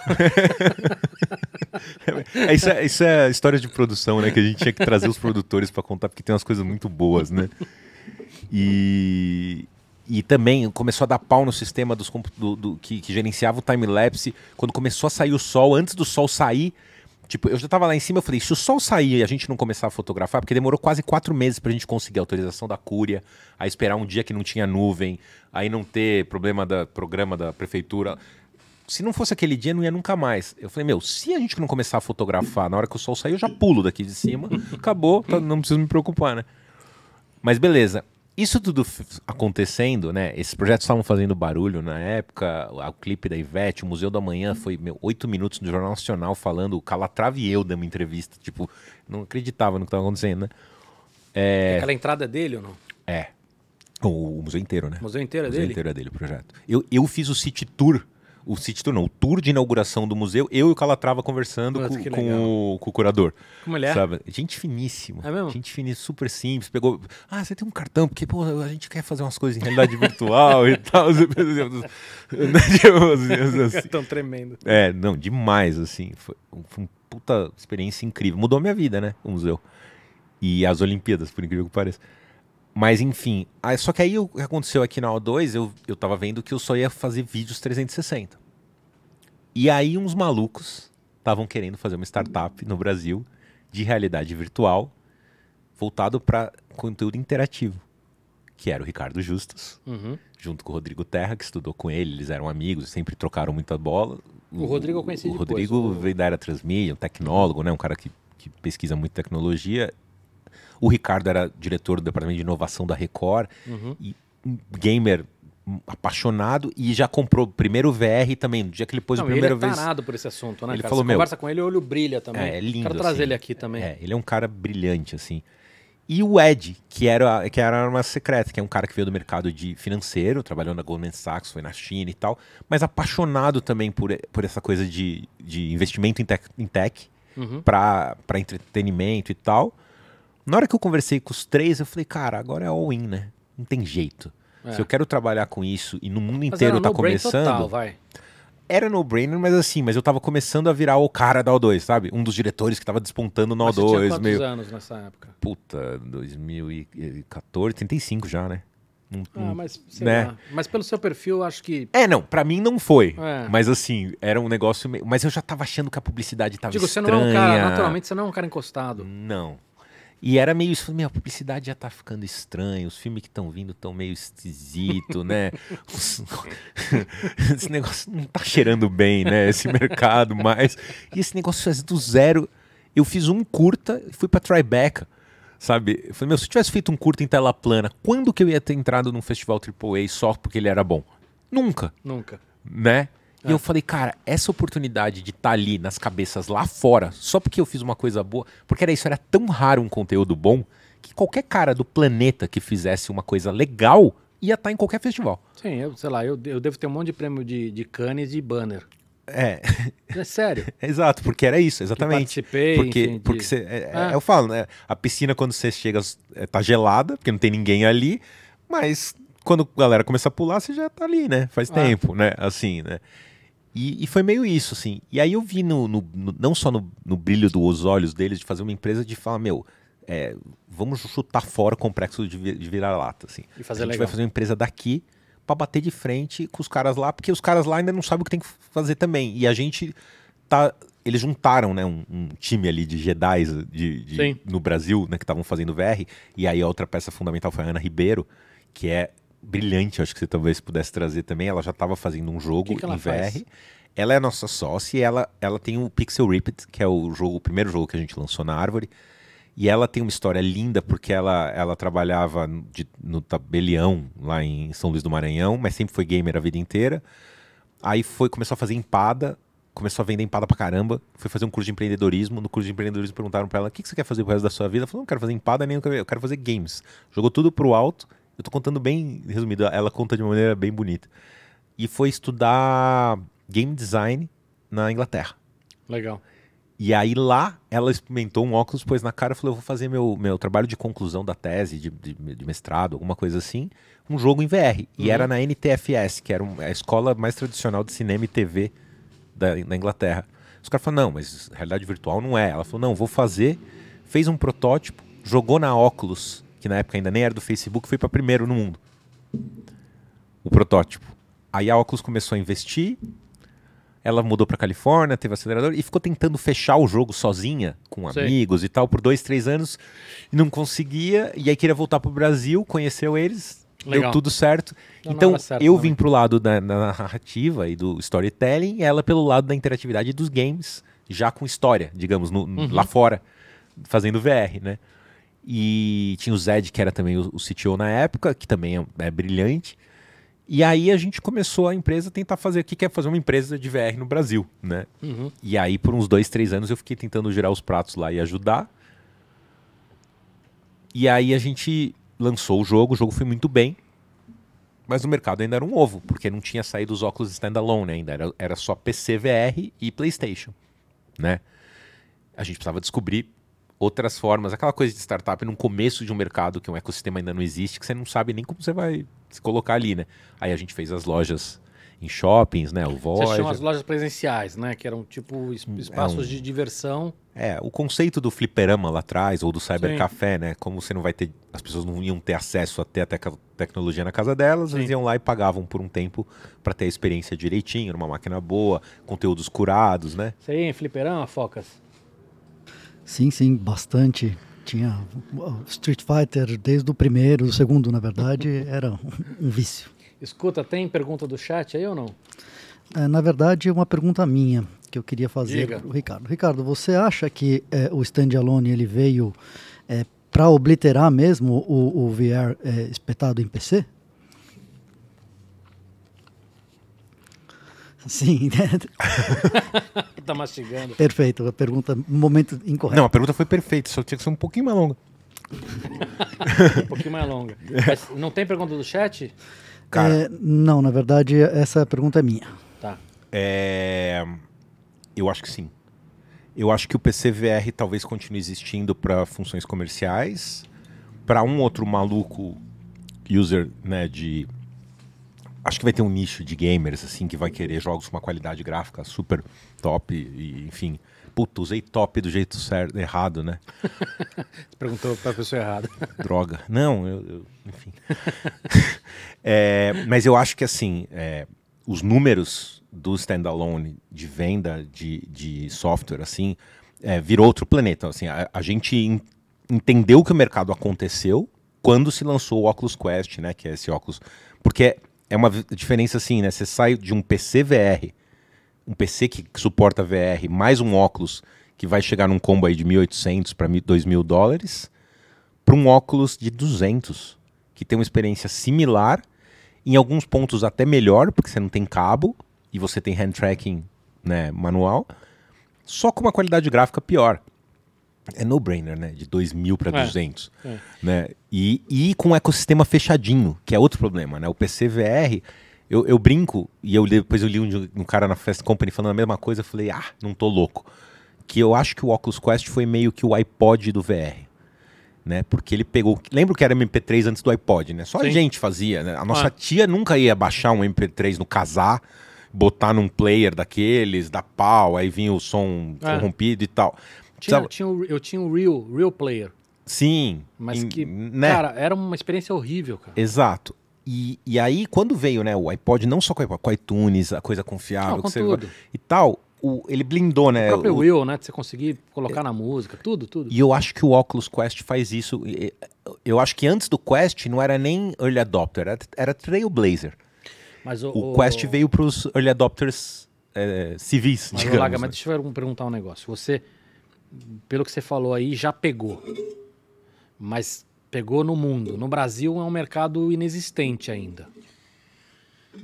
É, eu sempre ad- advoquei, assim, sempre falei que a vantagem do VR era que a gente tava todo mundo no, no mesmo barco no mundo inteiro, Tá. né? Porque não tinha gap de estrutura ainda, né? Tipo, os caras têm mais acesso a dinheiro, mas só, né?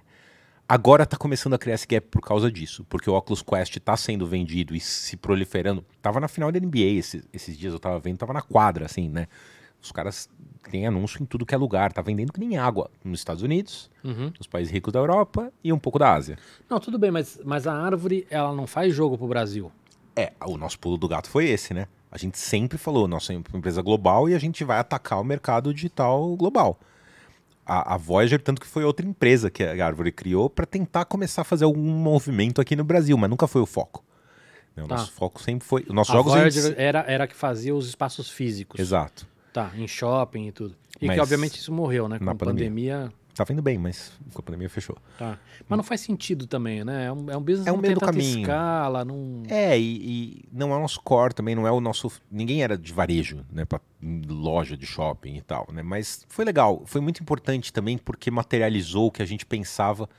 A gente trouxe muita gente para ver as coisas na voz e aí as pessoas entenderam que que gente- do que, que a gente estava falando, Tá. sabe? Mas Então as pessoas, você papel. tá falando de investidores, por exemplo? Sim, Porque os players, você vai pegar os players do resto do mundo, não, sim, não tem sim, jeito. sim. Mas eu Agora, an- antes da gente. Eu quero entender melhor o que, que a árvore faz, mas antes de explicar a árvore, eu queria que você explicasse realidade virtual, realidade aumentada, realidade mista, tá? Porque tem muita gente que está escutando aí que imagino que já entende bastante disso, mas tem muita gente que nunca ouviu falar. Tá bom. Quais as diferenças? acho que assim.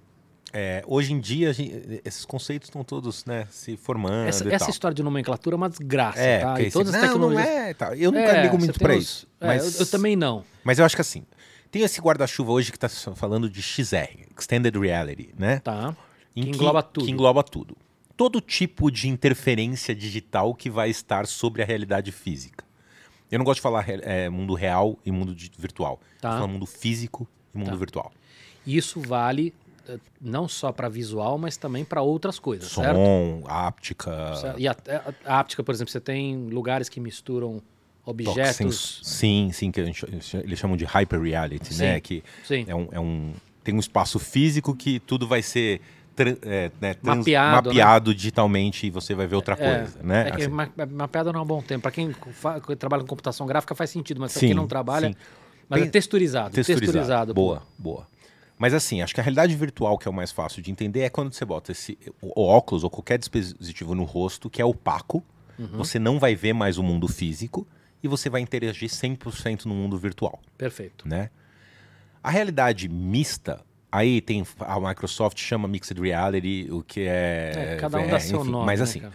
o que o Kevin Kelly, da Wired, fala, que é o. Né? Tem um pedigree aí Tem. que dá pra falar, que eu gosto, que é. A realidade aumentada, ela é um layer digital em cima do mundo físico, plano, mais como um HUD, mais como informações. Ou seja, HUD você está falando uma interface. Então, por exemplo, eu peguei a caixa de biscoito e ele vai me colocar uma informação nutricional desse biscoito. Exato. É, eu, eu olhei para a rua e ele vai me dar uma seta dizendo qual a direção que eu tenho que ir. assim. Exatamente. Ou até um Pokémon GO, que é isso, né? Você vê lá o Pokémonzinho, mas você der a volta nele, você não vai ver as costas dele. Tá bom. Ele tá ali, é um plano digital no mundo físico. Tá. né?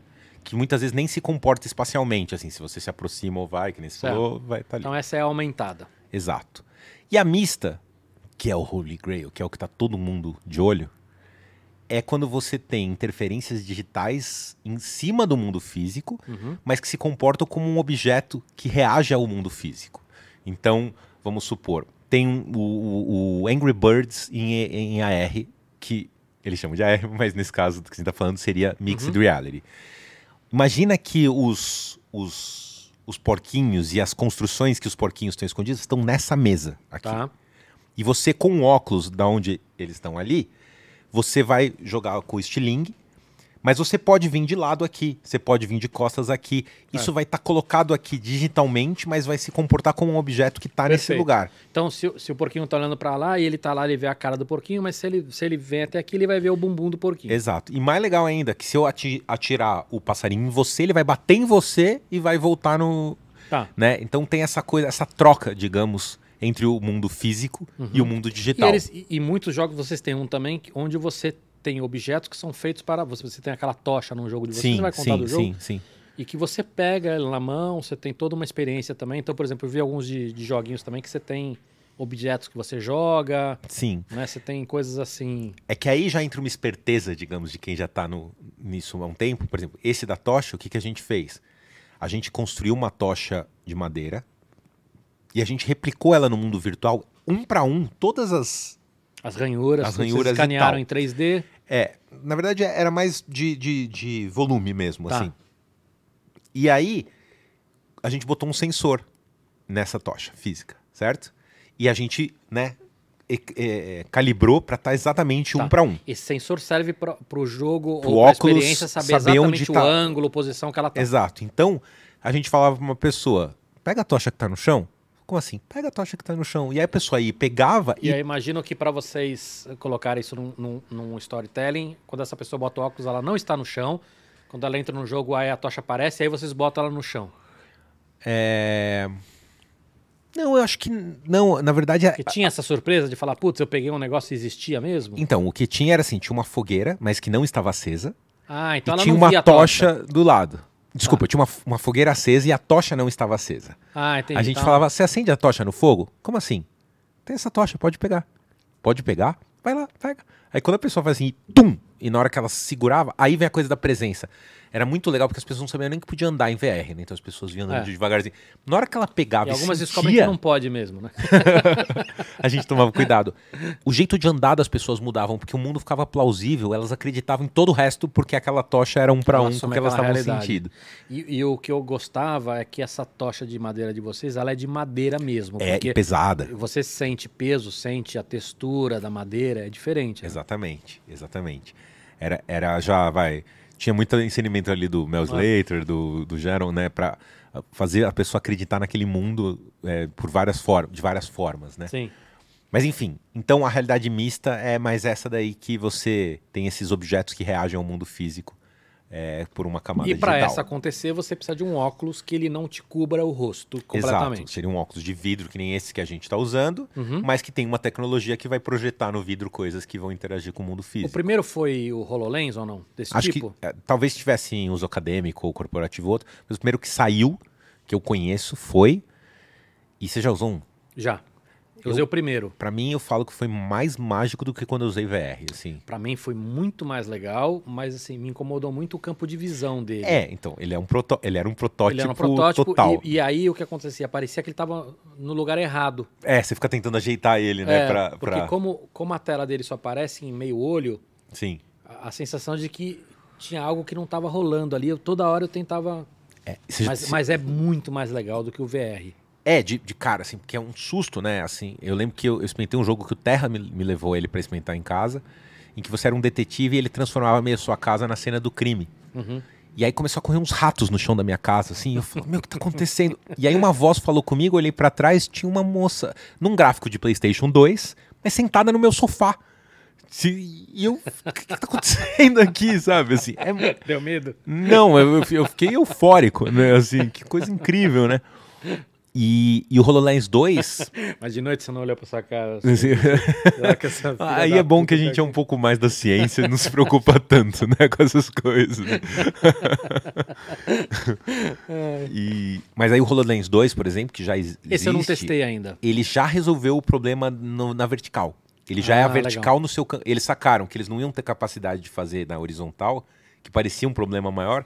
Quando eles resolveram na, na- na vertical, e aí você tem o campo de visão inteiro coberto, mesmo que nas laterais cropem, Não, tudo bem. Não é. É, foi, faz sentido. meu, é incrível. É incrível. É, esse eu não testei ainda. Mas tanto a, a gente testou lá, lá em LA, né, no, no, no escritório da Árvore lá, é, e os caras da Microsoft falam assim: a gente sabe que ele precisa ainda chegar num terço do peso e do preço para virar Não, mainstream. Mas isso vai rolar. Vai. rolar. A gente vai falar disso. Agora vamos lá, árvore.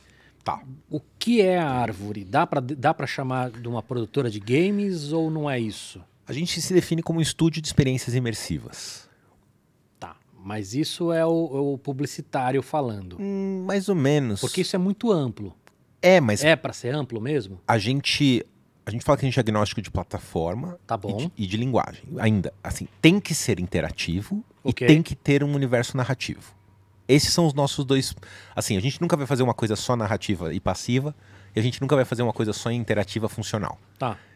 Então, podem ser experiências, como foi o Alinha, que não é um, um jogo na definição antiga de jogo. Hoje as pessoas já chamam aquilo de jogo, né? Mas não tem o status Ah, mas, de derrota. mas essa nomenclatura eu não, não- vitória, é, entra naquela naquela naquela loucura que a gente tava na- falando. naquela lá. punheta de nomenclatura que eu acho é. uma besteira, tá? Sim.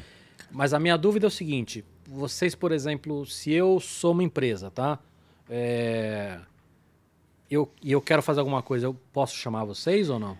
No modelo que a gente está até agora, felizmente não. Tá, Porque a gente é um. Por isso que a gente fala que a gente não é uma produtora, a gente é um estúdio. tá, A gente produz IPs, perfeito. que são Tudo nativos propriedade intelectual de vocês. para o ambi- é, é, tecnologias imersivas. Uhum. Né? Então a gente já fez coisas em realidade aumentada.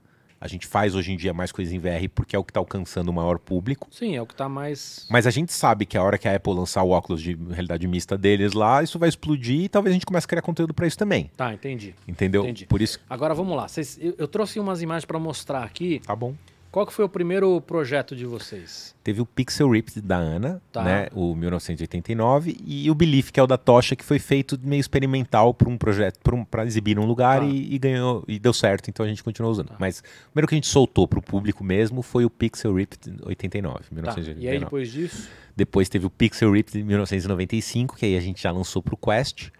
Mas minto, na verdade antes disso teve aí o- oficialmente o Alinha, né, que foi essa experiência que eu que eu dirigi. Que ganhou um puta mão de prêmio. É, foi muito legal porque como eu tive a sorte de começar a ir para os festivais de VR no, no primeiro ano que eles começaram a existir, Sundance, Tribeca, depois teve Veneza, Veneza eu não tinha ido ainda, Uhum. mas eu tinha eu tava vendo tudo que estava se criando de narrativo desde que começou a ter festivais de cinema usando isso. Uhum. E a gente sacou que tinha um gap lá grande, que era não tinha conteúdo interativo, narrativo bem feito. Tinha muitas histórias muito boas, mas mesmo que tivessem o que a gente chama de seis graus de liberdade, né, que você pudesse se movimentar Uhum. dentro daquele espaço, era totalmente passivo. Você só se movimentava. E aí, como a gente tem games designers na empresa, e aí tem muito mérito da visão do Rick, de fazer uma empresa multidisciplinar com gente de, de repertórios e histórias completamente diferentes para é- tentar que é se onde entender. vem a inovação, né? É. Eu comecei a ter, tipo, sei lá, para discutir roteiro, conversar com um developer sênior e um game designer, que eu nunca tinha trocado profissionalmente. E os caras começaram a trazer conceitos e coisas que a gente falou, dá para plugar nessa história, a gente vai descobrindo como fazer junto, beleza. E quando a gente lançou a linha, Bota. Você tem a. a- o- o- acho que tem um videozinho, né? Da. tem acho que um trailer, né? Olha lá. Então você vê que é uma maquete de São Paulo na década de 40, com uma série de dispositivos que são muito antigos e que todo mundo é familiar de como usa, e que as pessoas vão manipulando esses dispositivos para fazer a história se desenrolar. E, e essa, essa coisa de interface, de você mostrar o, o Ghost ali, vendo o game, né? De você ensinar. Exatamente. Os affordances, né? De que isso é muito uma coisa É de game narrado pelo design. Rodrigo Santoro? Foi narrado por Em ele. inglês e em português? Ele fez só em inglês. Foi um puta pega pra capar, porque a gente queria ter uma estrela de cinema, porque nos festivais se usa muito isso, né, Pra ganhar uma atração. Sim. Ninguém queria. Não, e porque também o cara é bom também, né? O cara também traz um. Não, Não, é só então- o nome, traz qualidade também. Sim, sim, mas a gente tentou o Christopher Plummer, tentou o Ben Kingsley, tentou uma galera. Quando a gente. Quando vocês tentaram, tentou como? Vocês, vocês conseguiram Agentes. chegar no agentes e não rolou por quê? Por causa de grana, por causa de. É, tempo de resposta, assim. Os caras. Imagina Ah, a prioridade cara- deles é. resolver. para responder. Ah, uma empresa Não é do Brasil priori- com não curta é em realidade. de prioridade. Esses caras devem ter cronograma para cinco anos. É, mas eu acho que. Porque depois até, vai, por exemplo, co- con- conversando, né? Quando a gente. Aí deu um estalo, a gente falou, meu, por que a gente não pega um brasileiro que tá fazendo exatamente o que a gente quer fazer, que é chegar lá de igual para igual e fazer coisas lá sem se fazer de macaco, sem ser rio, sem ser samba e futebol. E aí a gente deu uma sorte muito grande de. O empresário dele é carioca, mas ele estava em São Paulo no dia que a gente ligou para ele. Ele falou: ah, tá, onde que é a árvore? A gente falou, ele foi lá, experimentou um protótipo, adorou. É, não, porque é legal. É legal demais, cara. E aí falou com o Rodrigo, É. e aí a gente já negociou. Só que assim, a gente tava três semanas de entregar a build final pra Veneza, porque a gente já tinha sido selecionado pro festival. Esse Festival de Veneza é o festival de cinema mais antigo do mundo e é disparado o mais glamouroso, o mais impressionante, assim. Sim. O mais, mais relevante, né? É, Cannes eu acho que tem um puta glamour também, mas, mas Veneza, é, ele é dentro da Bienal de Artes, né? Ele tem um, É. um outro negócio ali que é inacreditável. E, que aí... pra isso aqui tem mais a ver, né? Exatamente. E eu fui pra Wilmington, que ele tava gravando uma série pra Hulu, que ele era protagonista. Era o único dia off dele. A gente gravou num estúdio de música, todo improvisado. Eu mostrei o curta pra ele, ele Vocês- vocês pirou. gravaram numa tarde isso? Gravou numa manhã. Assim, é, eu voltei pro hotel, comecei Então, a é isso que eu tô editar. te falando. Por exemplo, se você pega um cara inexperiente, não rolava. Sim, sim. Não, e teve todo um esquema de. É isso, assim, de, de já preparar tudo pra fazer caber naquele, naquele momento. Eu voltei pro hotel, comecei a editar a, a locução. No dia seguinte, a gente ia pro aeroporto, e o Wilmington era umas três horas do aeroporto, eu não lembro qual era a cidade que tinha o aeroporto. Eu fui editando no Uber, terminando de editar. Chegou no aeroporto da sala VIP, eu mandei os MP3 pro, pro pessoal e começar a implementar. Isso era uma quinta-feira, eu cheguei no Brasil na sexta, a gente checou, acho que na segunda a gente mandou pra Veneza. Foi uma loucura. É, mas aí Assim. esse é o teu, esse é o teu a tua experiência de publicidade que Sim, que, é- resolve. que aí a. É, é a casca grossa, né, que a gente Ah. ganhou na, nesse, nesse, naquela época que o couro tava sendo arrancado, né? Agora ganhou o quê? Ganhou Então, aí a gente foi pra Veneza, ganhou melhor experiência em realidade virtual no Festival de Veneza e foi uma loucura porque o Brasil nunca tinha ganho um Leão de Veneza. Naquele ano ganhou com a Bárbara Paz, com o filme dela sobre o Babenco e com a gente. Uhum. E Veneza coloca na premiação principal, não é uma. Então, eu tava com o Joaquim Fênix com- correndo o Joker a duas fileiras na minha frente, assim e tal. E abriu com a gente ganhando, assim, foi, tipo, surreal. É, Aí a gente ficou, ficou, ficou bonito, né? Você fica bonito quando você ganha um negócio desse no mundo, né? No, no teu meio. Aí a óculos. Não, e, e- e- e com, com algo que é. Vou tomar cuidado com as palavras aqui, mas nós, nós trabalhamos em um mercado onde a questão de prêmio ela é muito deturpada. Tanto no sentido de importância, quanto no sentido do, do que a gente leva para o prêmio. Né? Tem muito fantasma, né? É, muita coisa que nem é fantasma tecnicamente falando, mas na prática é. é, muita coisa que, enfim. Então você ganhar algo com algo real, acho que tem uma E um aí- outro sabor. Tem, sem dúvida. E acho que aí é sorte do momento certo, na hora certa e saber aproveitar, né? Porque quando eu vi Sundance, Tribeca e Veneza adotando o VR como uma forma de cinema, Isso é uma chancela muito foda também, né? Eu falei, meu, e aí Veneza colocando, né, como parte da premiação principal, eu falei, meu, aqueles velho cabeça branca italiano estão entendendo o que está acontecendo antes que de quase todo mundo do resto do mundo. Sim. Vamos apostar nesses prêmios para mostrar que o que a gente tá. Porque ainda tem muito Pra pouca pra gente mostrar que é relevante. que é relevante. E tinha muito pouca gente concorrendo. Né? Então, a gente, a gente ganhou porque o, o- o- acho que tinha esse gap de, de uma boa história com interatividade, mas porque também tinha muito pouca coisa. Né? Assim, ainda, comparado com.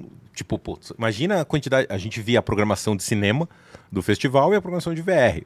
Tipo, era né, uma bíblia de filmes ali e 34 experiências concorrendo em VR. Sim. Como é que os caras testavam isso? Cara, isso teve, teve, teve uma logística aí também. Porque, porque o cinema, os caras têm salas distribuídas pelo mundo, o cara consegue. Hoje em dia, então, com digital, os Cara, caras assistem de uma maneira muito fácil. Tem uma história boa aí, porque tem os curadores né, de, de Veneza, que é um francês e uma inglesa, e que eles rodam todos os festivais tal. É muito pequena a comunidade no mundo ainda, né? E eu conhecia já eles e tal. E a gente sabia que a gente não ia ter pronto o filme, a experiência inteira, na data de enviar. Ia estar pronto só um- uma parte. Só que aí eu descobri a gente tem um cara na Holanda que trabalha pra gente também, pra ver o mercado lá, e Ásia. Ele falou: Meu, o Michel vai estar em, em Tribeca. E eu ia todo ano em Tribeca, desde o festival que eu levei o Step to the Line, né, o filme da cadeia. Eu falei: Meu, eu vou pra lá pra falar com o Michel, pra ele lembrar desse projeto e pra contar pra ele que não vai estar pronto a tempo. E aí aconteceu isso, foi uma puta aventura, consegui falar com ele. E eu mostrei no meu celular um trechinho, só um tech demo, que era só pra ele ver a qualidade e o tipo de estética que a gente tava falando. Maquete, São Paulo, anos 40 e tal. Porque tem, tem uma outra coisa também, né? É, a, a qualidade do que se tinha no VR, pela limitação do VR, também era muito tosca. Sim, exatamente. Então, quando você falava VR, era tipo falar de. Fiz uma animação pra internet em, em 98. É isso entendeu? aí. O cara fala, meu, puta, vai vir aquelas coisas Exatamente. né, de exatamente. vetorial toscão. Assim, sem- exatamente, com as animação, tudo É. voando. E, e aí eu mostrei pra ele, eu falei, Michel, é, ele já me conhecia por causa do Step to the Line, né? E aí eu falei, a gente não vai estar pronto no, pro dia da inscrição. O que, que você quer? Que a gente faça um, o melhor possível na experiência inteira? Ou eu posso fazer um gray box na experiência inteira e um vertical slice em altíssima qualidade pra você ver o nível que vai estar tudo, quando estiver pronto. Ele falou, faz assim. E, e vai, me, vai, me, vai me avisando como estão as coisas. A gente mandou, cara, dá uma vergonha se eu te mando- mostrar o vídeo de como a gente mandou pra Veneza pros caras avaliarem. Só que eu- a gente tinha feito esse trabalho de bastidores. E aí a gente conhecia os caras que. Eles montaram uma estrutura que tem uma distribuidora de VR francesa que chama Diversion. Você sabe que, desculpa te interromper, esse, esse trabalho, vou chamar político que vai ser mal compreendido, mas esse, esse trabalho de bastidor, lá fora é, é muito bem feito.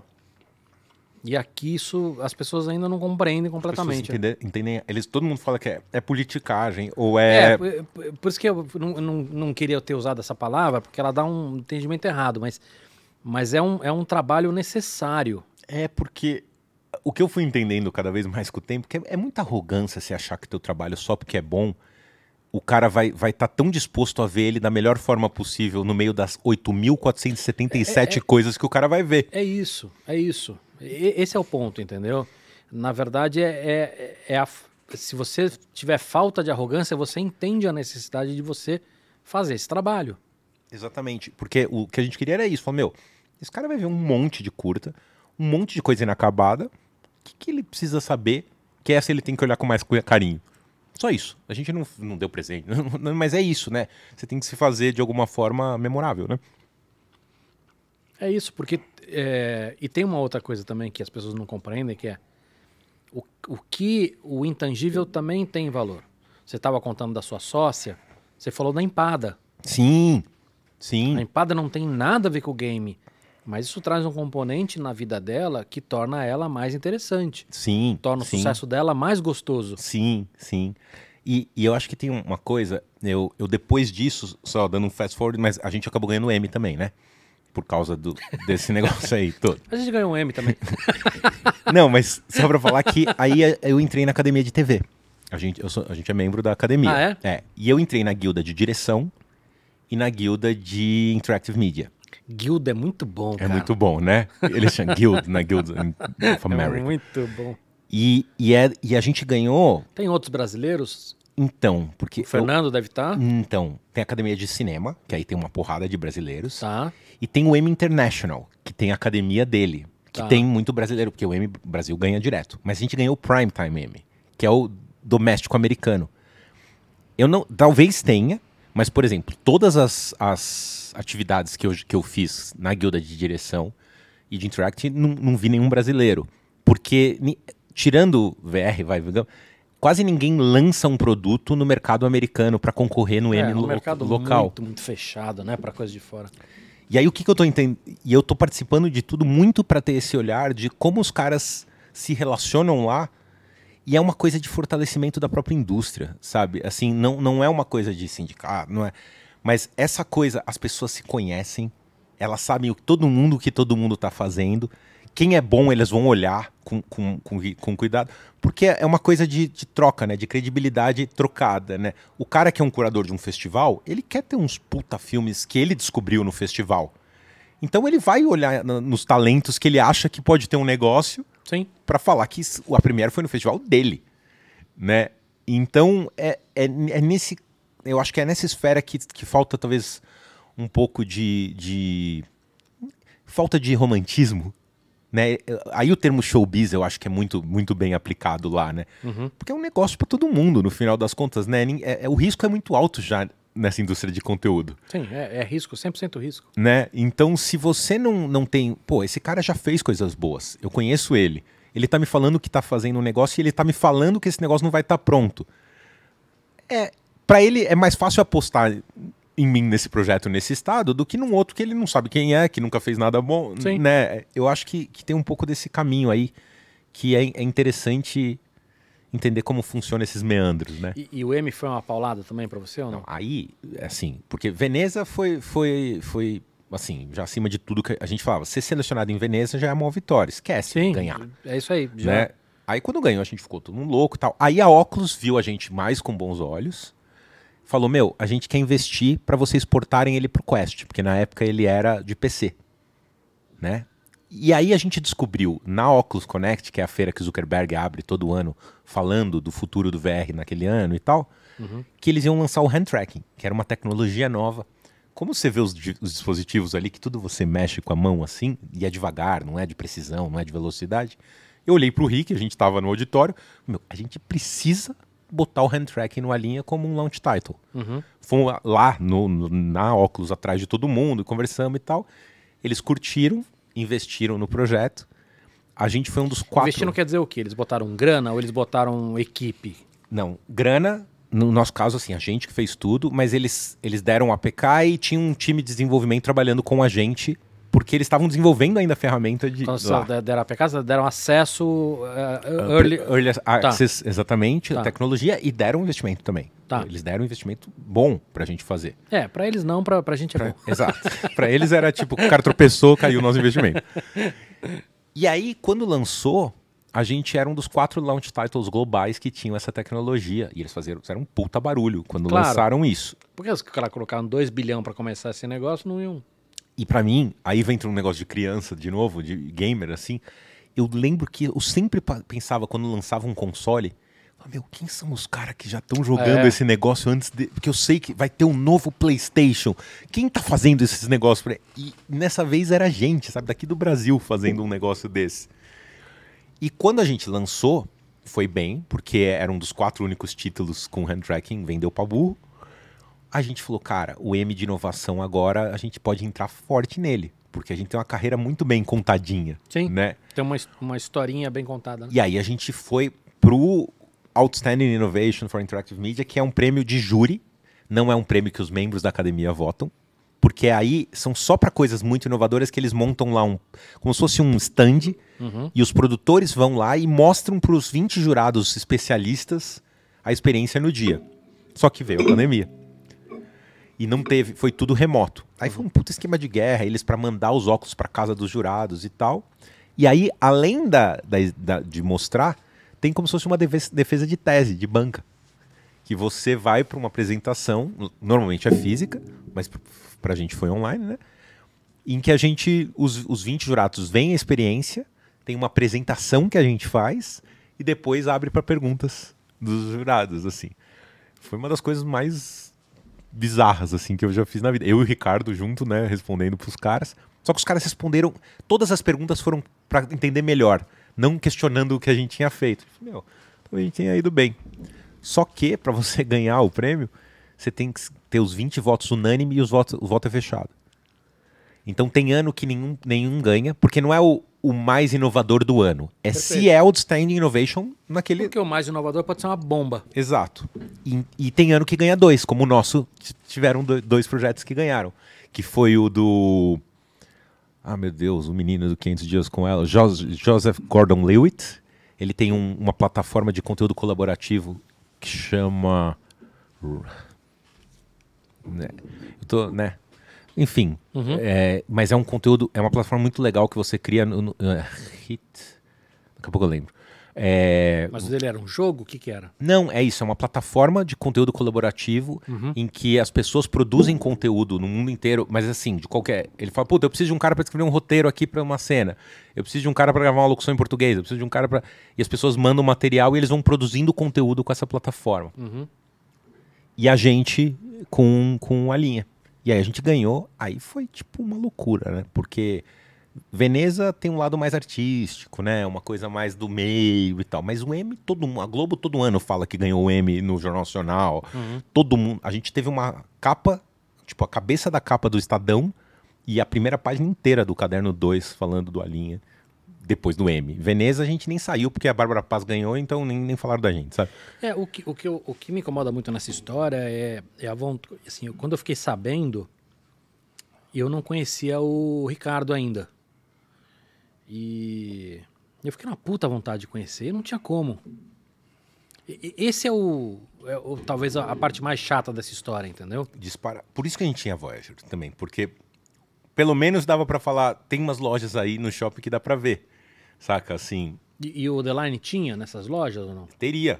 Ele teve acho que por um mês aí veio a pandemia. Tá. Que a gente a gente esperou lançar no Quest, que foi acho que em fevereiro. Aí ficou um mês É. e veio a pandemia. Entendeu? E a gente tava. Outra coisa que a gente tava fazendo já, já tinha papos com, com vários centros culturais, tipo Sesc e tal, para ter exposições com a linha rodando São Paulo, estados, outros estados do Brasil. Porque é é um negócio que dá pra estar muito, né? Num Sesc da vida, num Não, CCBB, total, num. Total. A gente, a gente tava com um super plano pra isso. Mas aí deu, deu o azar da pandemia. né? É. Agora, tem pergunta aí, Focas? É, na verdade, eu tenho mais duas perguntas aqui para colocar ao nosso convidado. A primeira é um curta, a segunda um pouco mais complica- complicada. A primeira pergunta simples é, é a Oculus faze- é, fazendo a venda para o Facebook por 2 bi na época. Você acha que foi um passo na direção correta da instalação da plataforma ou você acha que vai gerar uma certa é, algum desconforto com o Facebook obrigar, obrigar a pessoa a fazer uma conta, a ter todos os problemas que a gente conhece da, da plataforma de Facebook? Ou seja, você acha que essa aquisição ela foi boa ou ruim para o mercado de VR como um todo? eu acho que no momento que foi e do jeito que eles a- abraçaram a, te- a técnica, a tecnologia, foi bom. Porque esse lance de transformar um headset que custava 600 dólares mais um PC num standalone de 300 dólares e depois 200, foi o Zuckerberg e o Facebook, né? Tem lá o, o, o, o CTO dele lá, né? Que é o... Tem o Michael Abrash e tem o outro que eu esqueci agora o nome. Que são dois gênios e o cara botou um caminhão de dinheiro para fazer essa tecnologia ficar viável. Que, assim, o, a Sony estava com o PlayStation há 10 anos trabalhando nisso e ainda fazia. Você já instalou um PC, um Sony VR, um PlayStation VR? Tipo, puta, é, é quase dá vontade de dar um tiro na boca, né? A quantidade de cabo que tem ali é insuportável. Então, essa coisa de tirar a fricção do Sim. uso da realidade virtual para um óculos, Cara, a Sony não consegue fazer uma interface do console que presta, cara. É, o Carmack, John Carmack, lembrei. John Carmack. É, então eu acho que foi bom, porque eu, eu sinceramente acho que eles cortaram o caminho de 5 a 7 anos com, o, com a Oculus Quest. Agora, daqui pra frente, com tudo que eles podem fazer com a coisa da, né, de ter que estar vinculado à conta do Facebook e tal, talvez dê uma freada. Assim, ganhou uma tração que eu acho que podia acelerar muito mais e que vai ter um retorno. Mas no, no frigir dos ovos eu acho que foi bem melhor sim. Porque senão a gente estava ainda em PCVR e aí eu, eu acho que ia virar, talvez pudesse virar de novo uma bolha que ia ter que esperar mais uns 5, 10 anos até vir de novo alguém e fazer miniaturizar, né? Se eu fizer um jogo é, em VR, o que, que eu tenho de opção hoje? Eu tenho a loja do, da, do Facebook, Oculus Store, é, eu tenho a loja da Sony para o PlayStation perfeito. A Steam, e tenho a Steam para usar em PC. perfeito. Desses três caras aí, quem realmente tem volume é Facebook ou não? Hoje, eu vou te dizer que é, é uma razão de, se eu fosse ser conservador, 25, 50 para 1. 25, 50 para um é o quê? O Facebook. É, você vende 25 um... a 50 vezes maiores do que o. do 50 que- pelo menos é, você vende num Oculus Quest mais do que num PC VR na Steam ou o PlayStation VR dependendo do, do, do jogo é- aí é melhor é bem melhor bem melhor que, a- que o PC né nunca melhor que o Quest o Quest É, é tudo isso de diferença? cara? o Alien é, é quase 100 para 1 por causa do hand tracking pra você ter uma ideia assim é, acho que a gente tem de números se, se você entra num- numa plataforma e na outra vê a quantidade de reviews você vai ver essa diferença assim é, chega a 100 para 1 Caramba, É, cara, é, as- é não. muita coisa. é, é, mudou assim, e com o Quest 2, que aí ele foi para 200 dólares, assim, já, já, já tinha sido, sei lá, 20 para 1, e aí quando foi pro Quest 2, a coisa explodiu de vender. Assim, é, é um absurdo a diferença. Eu, tipo, se a gente tivesse ainda em PCVR, eu não sei se a gente estava aqui.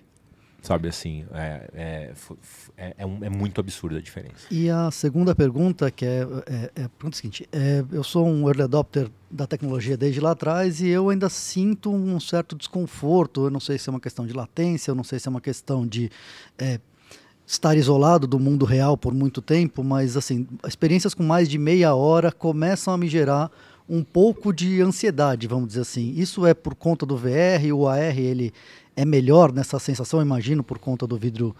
É, E, e hoje em dia, ou seja, com um standalone, é, com menos quantidade gráfica, isso está reduzindo essa, essa- esse desconforto do uso da plataforma? É, vou adicionar essa pergunta aqui, tá? É, você tem limitações técnicas hoje de resolução, Certo. é, resolução tanto em, em pixels quanto o que eles chamam de, PPD, né? De pixel por, por degree, né? Sim. É, pi- pixel por ângulo, enfim. É, field of view, é, campo de visão, ou seja, o quanto, o quanto isso ocupa, se é muito estreito ou não. Sim. É, tracking, tracking de mão, tracking de olho, tracking do ambiente, dependendo do jogo. Sim. É, e latência. Que antigamente era um problema, não sei se é hoje. Desses caras todos, em- embutido nessa pergunta aí, qual desses caras que realmente acabam atrapalhando ou gerando enzo... São todos eles juntos ou tem um que é pior? É, é um conjunto e todos eles em geral, por exemplo, vai, quando a resolução era menor, tinha o, o, o efeito de, do backdoor, é, side door, que você vê o- o- os pixels na lateral da imagem e assim você entende que você não está ali. Isso já não tem mais com a resolução que está nos óculos. A- o frame rate é, é um, um dos maiores problemas, né? É, e assim, os, o Oculus Quest já, já assim, tem que estar pelo menos a 60 frames por segundo, já tem coisa que está indo para 72, já tem coisa que está indo para mais. Todos eles estão sendo re- resolvidos gradualmente e cada vez melhor. Mas ainda a gente tem que ser honesto né, e sincero. Eu falo assim, lembra, nós, nos- provavelmente seu, seu pai talvez, ou seus pais, tios, é, tinha aquele VHS que era uma câmera que você carregava o videocassete junto, assim. A gente tá meio nesse momento aí, saindo daquilo, né? não é a melhor experiência do mundo. Como não era uma, gravar um vídeo daquela experiência, a gente tá começando a ficar aceitável. É que, é que o, o, o Focas botou um ponto aí, que acho que ele tá. Ele tá botando um ponto que é, pô, ficar 30, 40 minutos. Aí é outra. Você tem a dificuldade até do peso do negócio. incomoda, Ergonomicamente. Né? É, tipo, é, suor um e tudo. negócio na tua cara, exato. Mas mesmo em pouco tempo, você tem algumas coisas que, que ainda não estão redondas, né? Depe- Eu não sei se vocês já usaram um Quest, né? Mas assim, o Quest é muito confortável. Porque não tem o cabo. Quest é standalone, ou seja, você não precisa de cabo para ligar no computador, nada. A resolução dele tá incrível. O frame rate já é mais alto do que a maioria das coisas eram. A, a lente dele é, é- ele tem ele tem umas espertezas ali óticas que ajudam também de, de dar conforto. Tem o Foveat Render lá que é o, no meio dela tem mais resolução do que na ponta porque nosso olho Sim. também é assim. Tem um monte de sacada. Mais o hand tracking quando tem ou quando não, o fato de você estar livre no espaço andando é, já está muito mais confortável.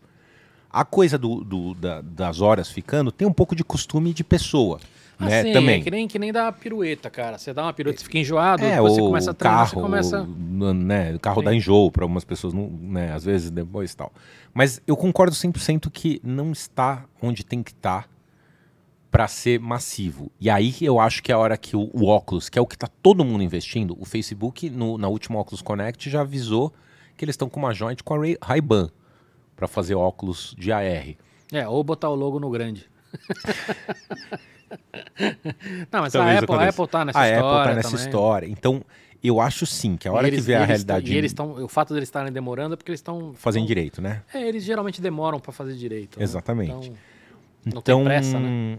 eu acho que assim, é, tudo isso que a gente está fazendo, a gente está sendo os, os caras que estão cortando o mato ali, É. machucando a canela. Né? Assim, daqui a pouco vai vir o asfalto. Então, né? aí, a hora que vier o asfalto, é, vai ter uma. Uma, uma coisa uma coca ali, se posso? O, o? Focas pega pra Pega gente. uma- uma- E, e, e aí, assim, vai ter uma, uma coisa que, que acontece em outros segmentos, que é o seguinte: você vai ter atratividade para outras inteligências Hum, e outros dinheiros entrarem nesse universo. valeu. E aí, é, isso vai, para quem é consumidor, ser muito legal, mas para vocês, vocês vão ter que, vocês vão ter que ter um fôlego aí para para fazer essa briga. Sim. Porque o que acontece hoje, imagino o, tamanho da empresa que vocês têm, que está crescendo e tudo, mas aí vira cinema. Tá. Aí Ou vira, aí jogos, vira né? ou jogos, mas assim, aí nós estamos falando de gente colocando seis anos de desenvolvimento com 400 pessoas, Sim. com roteiros, entendeu? Com, sei lá, 3 mil linhas de fala e não sei o quê. Sim. Mas aí a nossa esperança também, né? E aí eu vou falar. Não, não, eu se eu fosse investidor, putz, mil vezes investir em vocês que já tem esse histórico e esse conhecimento e, su- e sucesso e tudo mais do que qualquer outro, mas, mas a briga vira briga de gigante. Sim, mas é- aí que eu vou falar, nossa esperança, né? É, eu vou falar agora como o Ricardo, não como árvore, tá? O Rick pode responder melhor como árvore. Mas o que eu acho é que, assim, a hora que chegar esse momento, um problema resolveu. Porque, assim, aconteceu, né? A gente já tá num primeiro estágio do aconteceu, mas ainda precisa chegar no Brasil e todo mundo ter né, e tal. Quando chegar nesse momento, para uma Ubisoft, né, para uma Insomniac, sei lá, para uma EA, começar do zero a fazer game em VR, Ah, faz sentido eles te comprarem. exato, né? E aí eu acho que é a hora que, que a gente, digamos, Uhum. é, fica, fica todo o valor de investimento de aprendi, aprender como fazer isso que está Sim. embarcado na empresa vai, vai se Sim. pagar, né? Aquele, é, aquele, aquele óculos finlandês, Vario, Sei. você já experimentou aquilo? Experimentei lá, na- lá em Los Angeles. E aí, é tudo isso mesmo? Escreve Varjo, né? Varjo, é, É. exatamente. Eu, eu também tinha uma expectativa gigantesca. Porque eles falam, não, porque o eye tracking, não sei o que, que é a resolução, que não. Mas ele é cabeado também, né? Ele, Sim. ele é teacher, ele não É, é... O Então, eu acho que ele é muito bom para uso empre- empresarial. que, que você chama de uso empresarial? Tipo, eu sou uma, uma construtora e quero mostrar o meu apartamento mobiliado. Sim, ou eu quero fazer uma, sei lá, como um- uma fabricante de carro, vou projetar carros em ambiente virtual Uhum. remotamente e as pessoas vão usar isso no trabalho. Tá, ou, sei lá, vou dar manutenção à distância e o meu técnico vai, vai ficar aqui tá na online. Iugoslávia, mas eh, em qualquer lugar do mundo o cara bota um óculos, o meu técnico ensina ele a montar o... É, porque o, o, o- que eu sempre penso nesse caso é a história do- da troca do trade-off, que era o problema da TV 3D, por exemplo, que eu sempre falo que quando comparavam o velho 3D 3D lá atrás, a troca do desconforto de usar um óculos desse, que é uma merda ainda até hoje, tem que ser muito boa pra pessoa esquecer que tá com o óculos e valer a pena. Uhum. Eu acho que o Varjo, a, a melhoria de qualidade que ele dá Não, não, não dá paga esse- não, para um não, consumidor não final. pula esse estágio, né? Exatamente, né? E aí um óculos Quest eu acho que sim. Você é um saco se eu colocar um óculos até eu, acho toda vez que eu coloco, mas quando eu faço uma experiência que é legal, um, bom tempo eu esqueço que eu tô com aquilo na cara. Uhum. Eu acho que um, um desse ele, ele é uma puta resolução mesmo e tal, mas você tem que ter uma máquina. A, a gente, por exemplo, não conseguia dar play em frame rate alto. Então não adiantava ter a resolução incrível, Uhum.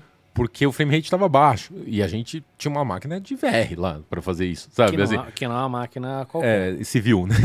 Então, eu acho que ele ainda O que, que vocês usam? a, a gente usa PCs com, mas pelo menos tem que ser uma 1080, 10, antes era 1070, 1080, mas assim, aí daí pra cima, né, assim, no mínimo é, é isso pra conseguir trabalhar.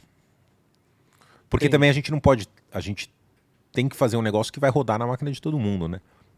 Tem um caso famoso de uma empresa que chama Weaver, que fez uma experiência em VR com o Jean Favreau, que até concorreu ao Veneza no ano passado. Ele não ganhou, a gente ganhou, desculpa aí. Só queria que ele fosse tão. Ele se deu um pouco melhor financeiramente que a gente. Mas. Um pouquinho a melhor. O Rick tem uma máquina, uma 3080 na casa dele e a, a experiência não roda. Aí você fala, meu, os caras ficaram cinco anos fazendo experiência com o João Favreau, gastaram sei lá quantos milhões de dólares, porque lá é Hollywood, e a Katsu da experiência não roda numa máquina de ninguém no mundo, praticamente, só na casa deles. né? Aí, aí é a hora que você vê Hollywood vindo com o olho de Hollywood tentando fazer inovação e, e dar vinagre, sabe? Assim, dar água. Ué. Mas é estranho, porque ele é um cara que, que, que tem trabalhado bem com tecnologia, né?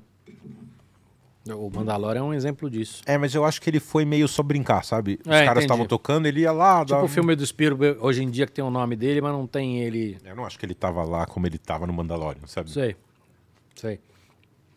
Ô, Laga, e você daria um chute de quando minha mãe vai estar usando VR ou não?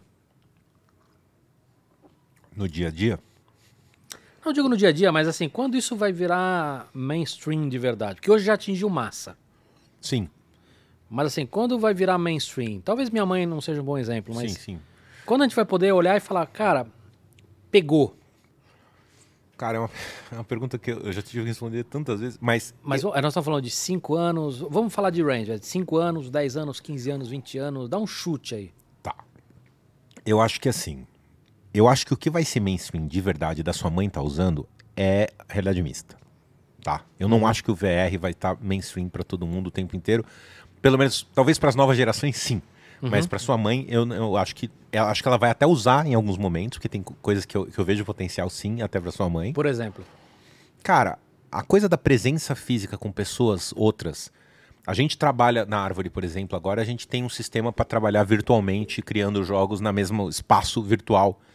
É uns avatarzinho cagado Sim. tal. A primeira vez que eu usei, eu, eu meio chorei, porque eu tava no meio da pandemia, trancado em casa há oito meses, e eu me senti num escritório trabalhando com outras pessoas ali de verdade, sabe? Sei. Então, a hora que eu acho que a gente tivesse esse lado social, O que que, o que, que eh, vocês que já, já têm essa experiência, o que que isso ajuda? Porque tudo bem, você está na pandemia, o que você contou agora teve um, um, um Um impacto sabor. psicológico, de pô, tô, tô sozinho, solitário, longe. Mas no dia a dia, tá? Acabou a pandemia, nós vamos estar no, no trabalho remoto três vezes por semana, mas a gente vai ver as pessoas. sim, mas de- depende, né? Assim, o, Não, tudo bem, muita gente vai trabalhar à distância e tudo, mas assim, o que que efetivamente ajuda? a- a- a- o Facebook, eles estão trabalhando no Reality Lab, por exemplo, um lance de ter um avatar com. Você escaneia no seu rosto com o celular, fotogrametria, e joga um avatar em que vai ser a sua expressão ali. Aí o que se fala muito, e essa foi uma das sacadas do, do Michael Abrash, que é o cientista chefe deles, que é um gênio que fez o Doom junto com o Carmack, é, que ele fala, todo mundo acha que o VR vai ser uma vai ser concorrente do das empresas de, de transporte, né? Porque as pessoas vão estar no mesmo espaço virtual. Não, não vai concorrer com viagem, vai concorrer com o Zoom. Então, mas né, ele falou, a gente vai a gente vai concorrer direto com o real estate, mercado imobiliário. Porque é isso, né? Eu, eu com meu óculos, eu tô aqui, eu mapeio esse espaço inteiro. Quando eu boto ele, eu tô vendo ele um para um, igual ele tá. E você vai estar sentado na minha frente, como se você estivesse aqui, da onde você estiver no planeta, né? E eu vou estar te vendo, né? Interagindo com você. Sim, é uma. É uma... Nós vamos ter as, as- o, o melhor dos mundos do trabalho remoto Com a com presença o melhor dos mundos do, trabalho, trabalho físico, né? Então, Exato. por exemplo, eu, eu quando eu vou fazer vendas hoje, né? Então, sei lá, eu vendo consultoria, vendo palestra, vendo isso aqui. Eu, eu sou mais prejudicado nesse trabalho de vendas porque remotamente é mais complicado. No VR, você tem a leitura, você, você começa a ter essas coisas todas. E aí, por exemplo, dependendo do teu trabalho, é, a gente já está criando jogos em VR, em, de VR em VR. Você entrar com o time dentro do espaço físico, e aí você poder dar um zoom, mexe num negócio, ah, dá, dá um zoom de novo. Minority Report, né? Bem. Assim, não tem outro jeito de criar que não seja assim mais.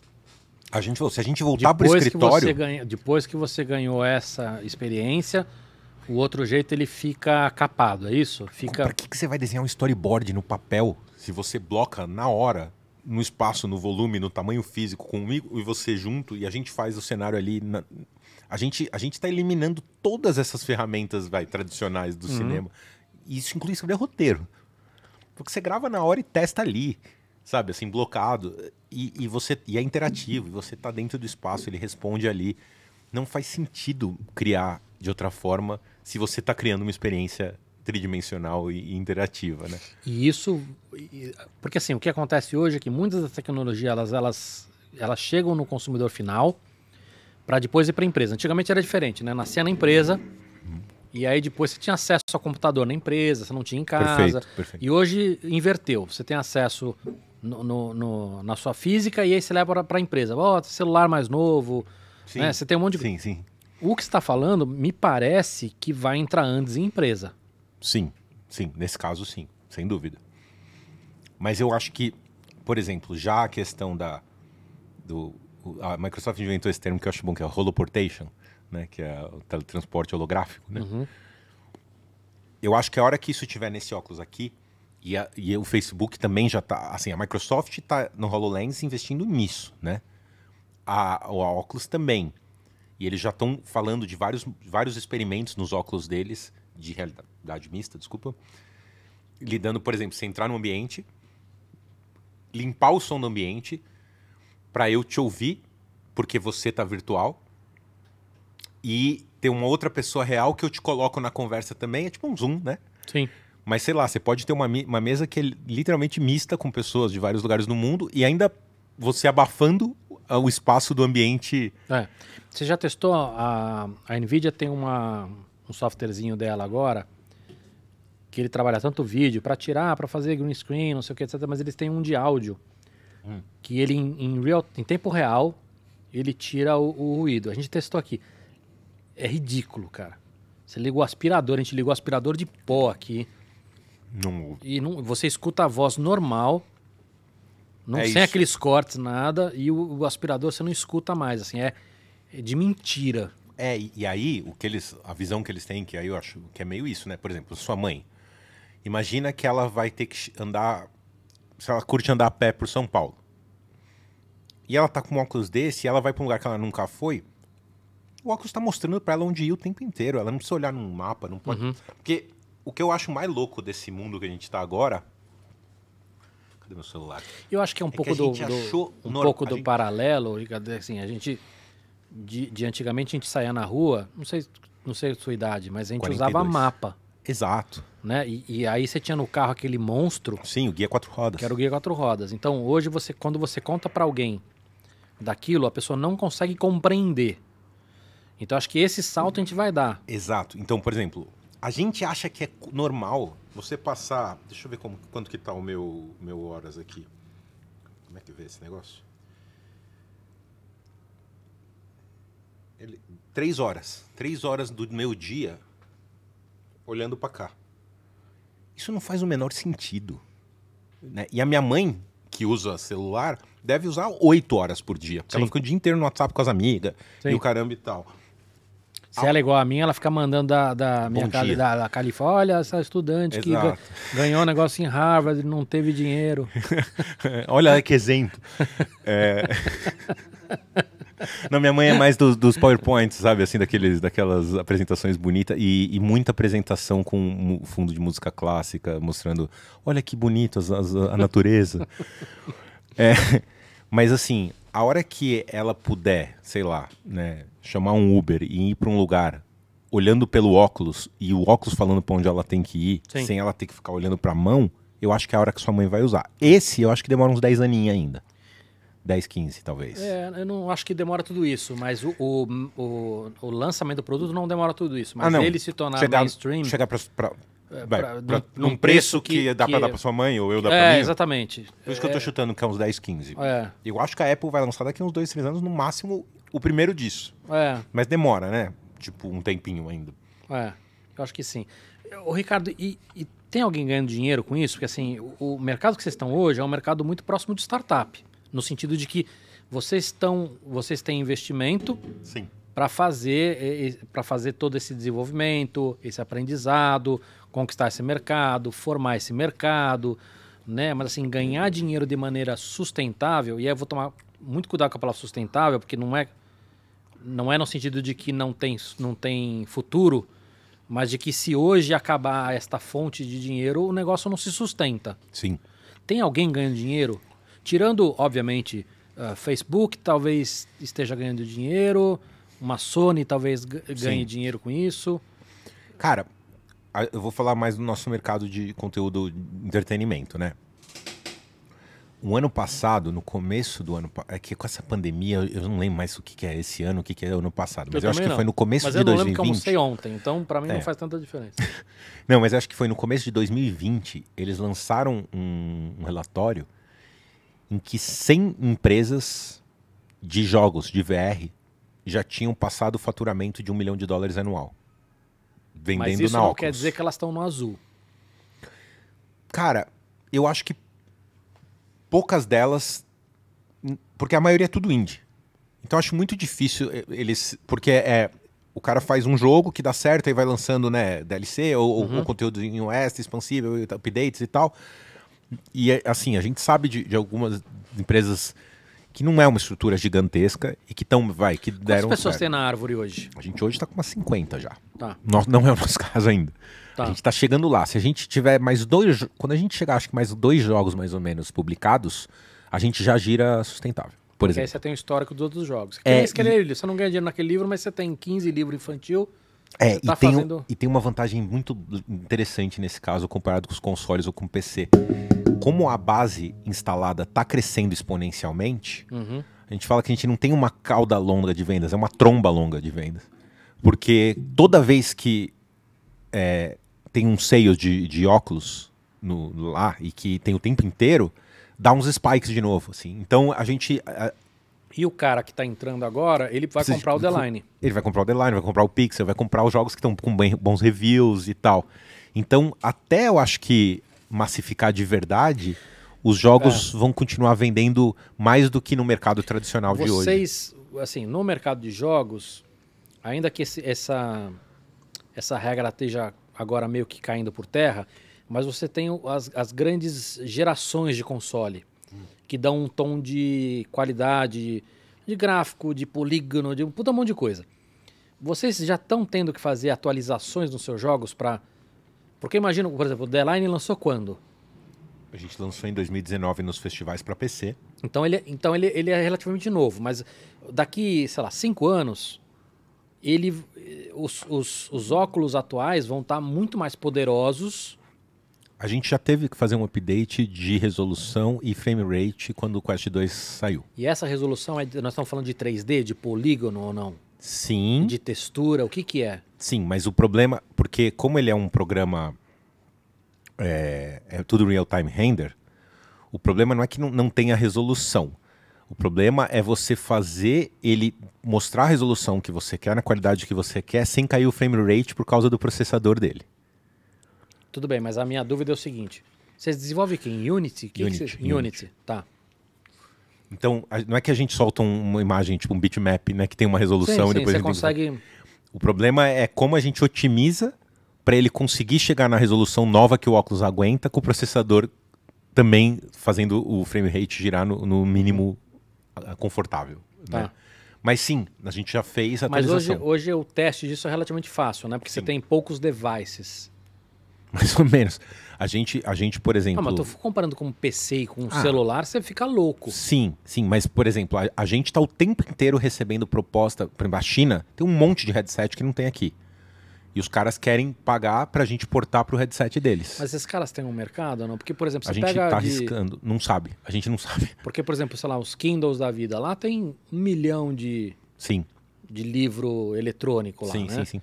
É, Tem, é, é assim. a São gente empresas grandes, é, esses caras? Tem, tem, tipo a Pico, que é gigante. Mas o problema é que é China, né? Pico então, que fazia os, os projetorzinhos. Acho que é, é. É, tinha Então- aquele Pico Projector, Ah, deve era? ser, deve ser eles, então. Hum.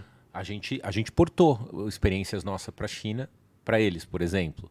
Tem outros que a gente está conversando que, que também rola, Eles são um mercado assustador, né, cara? mas é, é muito particular e a gente não tá lá, né? Então a gente não sabe como tá funcionando de verdade, sabe? É difícil.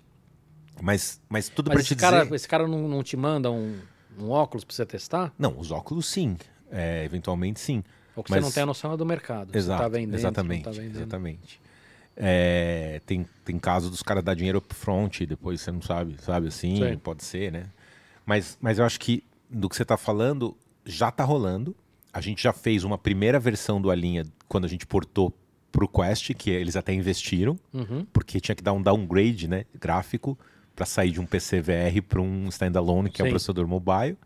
E aí depois saiu o Oculus 2, que aumentou resolução e frame rate, e a gente já teve que fazer um Já update. teve que fazer de novo. Exatamente, mas aí já, já era tudo mais fácil, né? Já, já tava mais planejável. Mas, eventualmente, sei lá, se ele aumenta uma, para uma qualidade absurda, aí as texturas que a gente está colocando talvez não aguentem. Aí teria que retexturizar o trabalho inteiro. Aí, aí pode virar um trabalho Sim. de remastering mesmo, né? Assim, então, vai rolar. Vai rolar bastante disso, É. acho, em algum Agora, momento. cara, você, você é um dos fundadores daquela X... XRBR. XRBR. Sim. É, Por que, que vocês montaram aquilo? Então, Acho- o, o Tadeu Django tá nessa Tá história. nessa. O Marcos tá nessa história. O Marcos. Qual Marcos? Ah, o Marcos, sim, sim, sim, o Marcos. Ele era, ele era presidente, né, da primeira primeiro Uhum. ano, assim. É, cara, eu acho que já foi um pouco desse olhar é, contrário, digamos, do, do, do audiovisual tradicional, porque fazer VR, XR, né, no Brasil, no Brasil não, no mundo, qualquer lugar, tem tantos braços e tantas expertises completamente diferentes a serem desenvolvidas Uhum. que nenhuma empresa vai ter o know-how de fazer tudo dentro. Tá. Então teve um caso clássico que aconteceu no dia que a gente fez a primeira reunião da XRBR na, na sede antiga da Árvore, que era um cara estava com um projeto em que ele precisava de mocap, né, motion capture, para usar num projeto que ele ia usar em VR depois. Ele ficou procurando no Brasil, não achou no Google, sei lá, ou nos amigos, foi pro Canadá, tipo, uma empresa canadense começar a conversar. Na nossa reunião do XRBR tinha um cara na mesa, na frente dele, que nem eu tô com você, que tinha um estúdio de mocap aqui em São Paulo e o cara não sabia. Sei. E, né? Então a ideia foi começar a mapear todo mundo que pudesse fazer algo que estivesse relacionado com essa indústria para criar um ecossistema, né? E ter troca, e ter conversa, e ganhar uma força. Isso passa também por, por pensar em, em pressionar por nova legislação. Sim. Na época que o, que o. A gente foi conversar com tipo coisas do Recine para incluir, e rolou. É, o, tá, é, para você produzir conteúdo é, para cinema, por exemplo, sala de cinema e tal, Uhum. Não, não para vender para o consumidor final, né? Para você Certo. produzir. Você tem incentivo do governo, porque senão você vai importar um projetor, um negócio assim, você não vai ter sala de cinema no Brasil. Né? E aí a gente já conseguiu com o XRBR incluir óculos de VR para produtora, por exemplo. Tá. Então, é que não se compara, né, o custo perto de, mas ajuda, né? Então tem, tem até um papo. E o Terra, que, que é, um, é o nosso chief evangelist, né? Assim, ele é o, ele é o cara que conhece muito bem isso. É. Quando. Eu lembro que quando pegou fogo lá no, no museu no Rio de Janeiro. Uhum. É, ele foi conversar lá com o Temer na época e tal para ver a história de reconstruir digitalmente o museu e fazer uma versão virtual do museu. Então acho que assim, a gente tem tem também essa, esse lado de tentar olhar, que agora tá um pouco mais difícil, né? Para conversar com, com o governo, né? Mas assim, Mas é uma, assim, óbvio que nós estamos falando aqui da, da, da cereja do bolo quando a gente não tem mais nem a mesa, né? É, Exato. muito menos o bolo, mas, mas é uma, é uma, uma indústria que, que, que deveria, o Brasil deveria estar olhando com muito carinho. sim, porque Porque ela está, inclusive, muito próxima de várias outras. Assim, você não, se você investe nisso, você não está investindo só nisso. É, tem uma série de outras é indústrias ponta. correlatas. tem o pessoal da Binóculos lá, né, no, no sul, em Curitiba, que, que os caras estão fazendo toda uma revolução Você com quer escola. perguntar, o que, que, o que, que tem de gente legal no Brasil aqui? Tem muita. A gente. Eu Toma não lá. sei quanto tem, mas Tem tem mais de 100 árvore. empresas. É, Não, então. É que assim, tem muitas iniciativas que são braços paralelos de empresas que nem a O2 tinha no departamento de inovação, né? Ah, a Vetor teve a um Vetor bom tempo teve, também. exato. É, mas, por exemplo, tem a galera, essa galera da Binóculos, né, que, que tá indo pra, que, que é com o Tadeu Jango. Eles fizeram a Jungle Bee, né, que, que também faz material é, de educação, né, meio que pra- VR é muito bom para Sim. material didático. É, putz, tem estúdios legais lá no Rio, tem o pessoal do Estúdio Co, que, que fazem, fazem muitos conteúdos. Todo gringo que vem filmar no Brasil em VR, a gente indica eles. Tem um pessoal no, no Nordeste também, o pessoal lá de Recife, o pessoal fazendo coisas boas. Mas é tudo ainda muito capilarizado e, e- e, assim, com, com uma abrangência muito local, né? Ah, aqui, a gente... Quando a gente começou a aparecer e ir nos festivais e tal, teve um pessoal que começou a fazer umas coisas, mas aí é mais artista, sabe? Cara que fazia curta de animação, começou Sei. a fazer curta em VR e tá indo bem. Agora foi pra Veneza um brasileiro, né? O Fabito e o Amira de Mone, que faz a abertura do Animamundi. E já o ano passado eles foram pra um monte de festival com outro curta. Tá começando, né? mas, mas tá rolando. Ô, Ricardo, se eu. Antes de entrar no VR, tá? Se eu quero. Se eu tô me formando agora, eu sou ainda nem entrei na faculdade, mas eu quero entrar nesse mundo de storytelling. Antes até do VR. Que dica? O que, que eu estudo? O que, que eu leio? O que, que eu. Quais são as suas referências, cara? Puta vida. Pergunta boa essa. Ou não? Não, é muito boa. Cara, eu, eu sempre gostei de cruzar áreas, né? Porque como a gente sempre faz coisa que tem a ver com inovação, você nunca tem uma bibliografia pronta sobre aquilo, né? Sim. Então, por exemplo, eu sempre vi muito filme. Agora eu vejo menos, mas assim, até entrar na árvore, assim, eu, eu via tudo que estava saindo. É, eu gostava do cinema e depois que eu fui trabalhar com VR, eu nunca vi filme em casa, sempre vi filme na sala de cinema. E a, sala de cinema é o primeiro óculos de VR, né? De todos, na verdade. Ele só é, só é com, com uma tela um pouquinho maior e, o- e o headset também você cabe inteiro lá dentro. Mas eu acho que é uma, é- ele é um óculos de VR. Então eu sempre vi muito isso. Quando eu comecei a, a produzir conteúdo na época do Museu do Amanhã, eu comecei a estudar por outros motivos, mas eu comecei a estudar, fazer aula de português toda segunda de manhã de literatura com uma senhora velhinha que era tipo o professor Miyagi. Eu fazia na aula dela, chegava lá, ficava Você pintando. lavava o carro dela? É, lavava o carro, pintava a parede, mas das letras, né? Mas com ela eu estudei muito é, a o surgimento do romance. Tá. Isso que eu ia te perguntar também, mas eu, eu- a hora que eu entrar no VR eu quero perguntar sobre os arquétipos, se- o que, que faz sentido, o que, que não faz. Mas legal, você falou de cinema, você É, falou de litera- literatura. Mas todos esses casos, aí eu comecei aí, como que era a formação desses, desses, desses meios de, de comunicação ou, ou dessas formas de arte, né? Então, no caso, por exemplo, da, da literatura, foi lá do tipo do Stevenson, do Robinson Crusoe para frente. assim, os caras inventaram romance. Depois veio a imprensa, é romance. Como que isso começou a ser consumido, como isso começou a ser escrito e como se fez uma indústria disso? E como, principalmente com linguagem, como as pessoas começaram a escrever. Antes eram só os padres e os escribas que liam e que as pessoas, as donas de casa começaram a ler. Como que os caras começaram a criar uma linguagem para aquilo ser digerível e, e absorvido para as pessoas naquela época? Então eu, eu, eu fiz isso. Mas isso, quer dizer, é você assistindo, lendo e tudo mais, e você, numa introspecção sua, tentar entender. né? Uma reflexão tentar entender. Sim, exatamente. E aí eu acho que você tem que descobrir o que, que é o, o teu meio onde você se expressa bem para traduzir como for você vai, que você for fazer storytelling. O meu é escrita. Eu não sei desenhar, Uhum. então eu, eu falei, eu preciso desenvolver e, e entender melhor como é escrever, porque é, da- é aqui que eu vou, é o meu ponto de partida de expressão, Tá. né? E aí por isso que eu acabei indo para literatura e aí eu vi muito paralelo com o VR nessa hora do, do romance, assim. Agora, game você teve que entrar também nesse universo, imagina. Eu jogava muito videogame. Então você já tinha essa, numa essa época, aí eu fui trabalhar com cinema, fiquei careca, então parei de jogar videogame, porque você, você fica adulto, sério, você não pode jogar videogame. Eu não tive esse.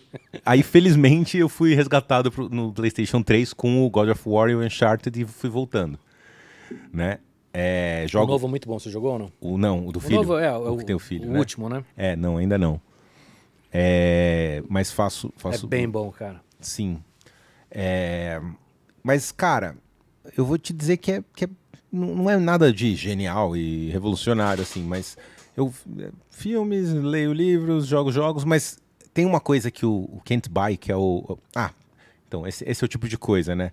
Eu sou meio obcecado por esse negócio que eu tô fazendo, que é VR. Então, assim, todos os conteúdos de todos os festivais que vêm eu assisto.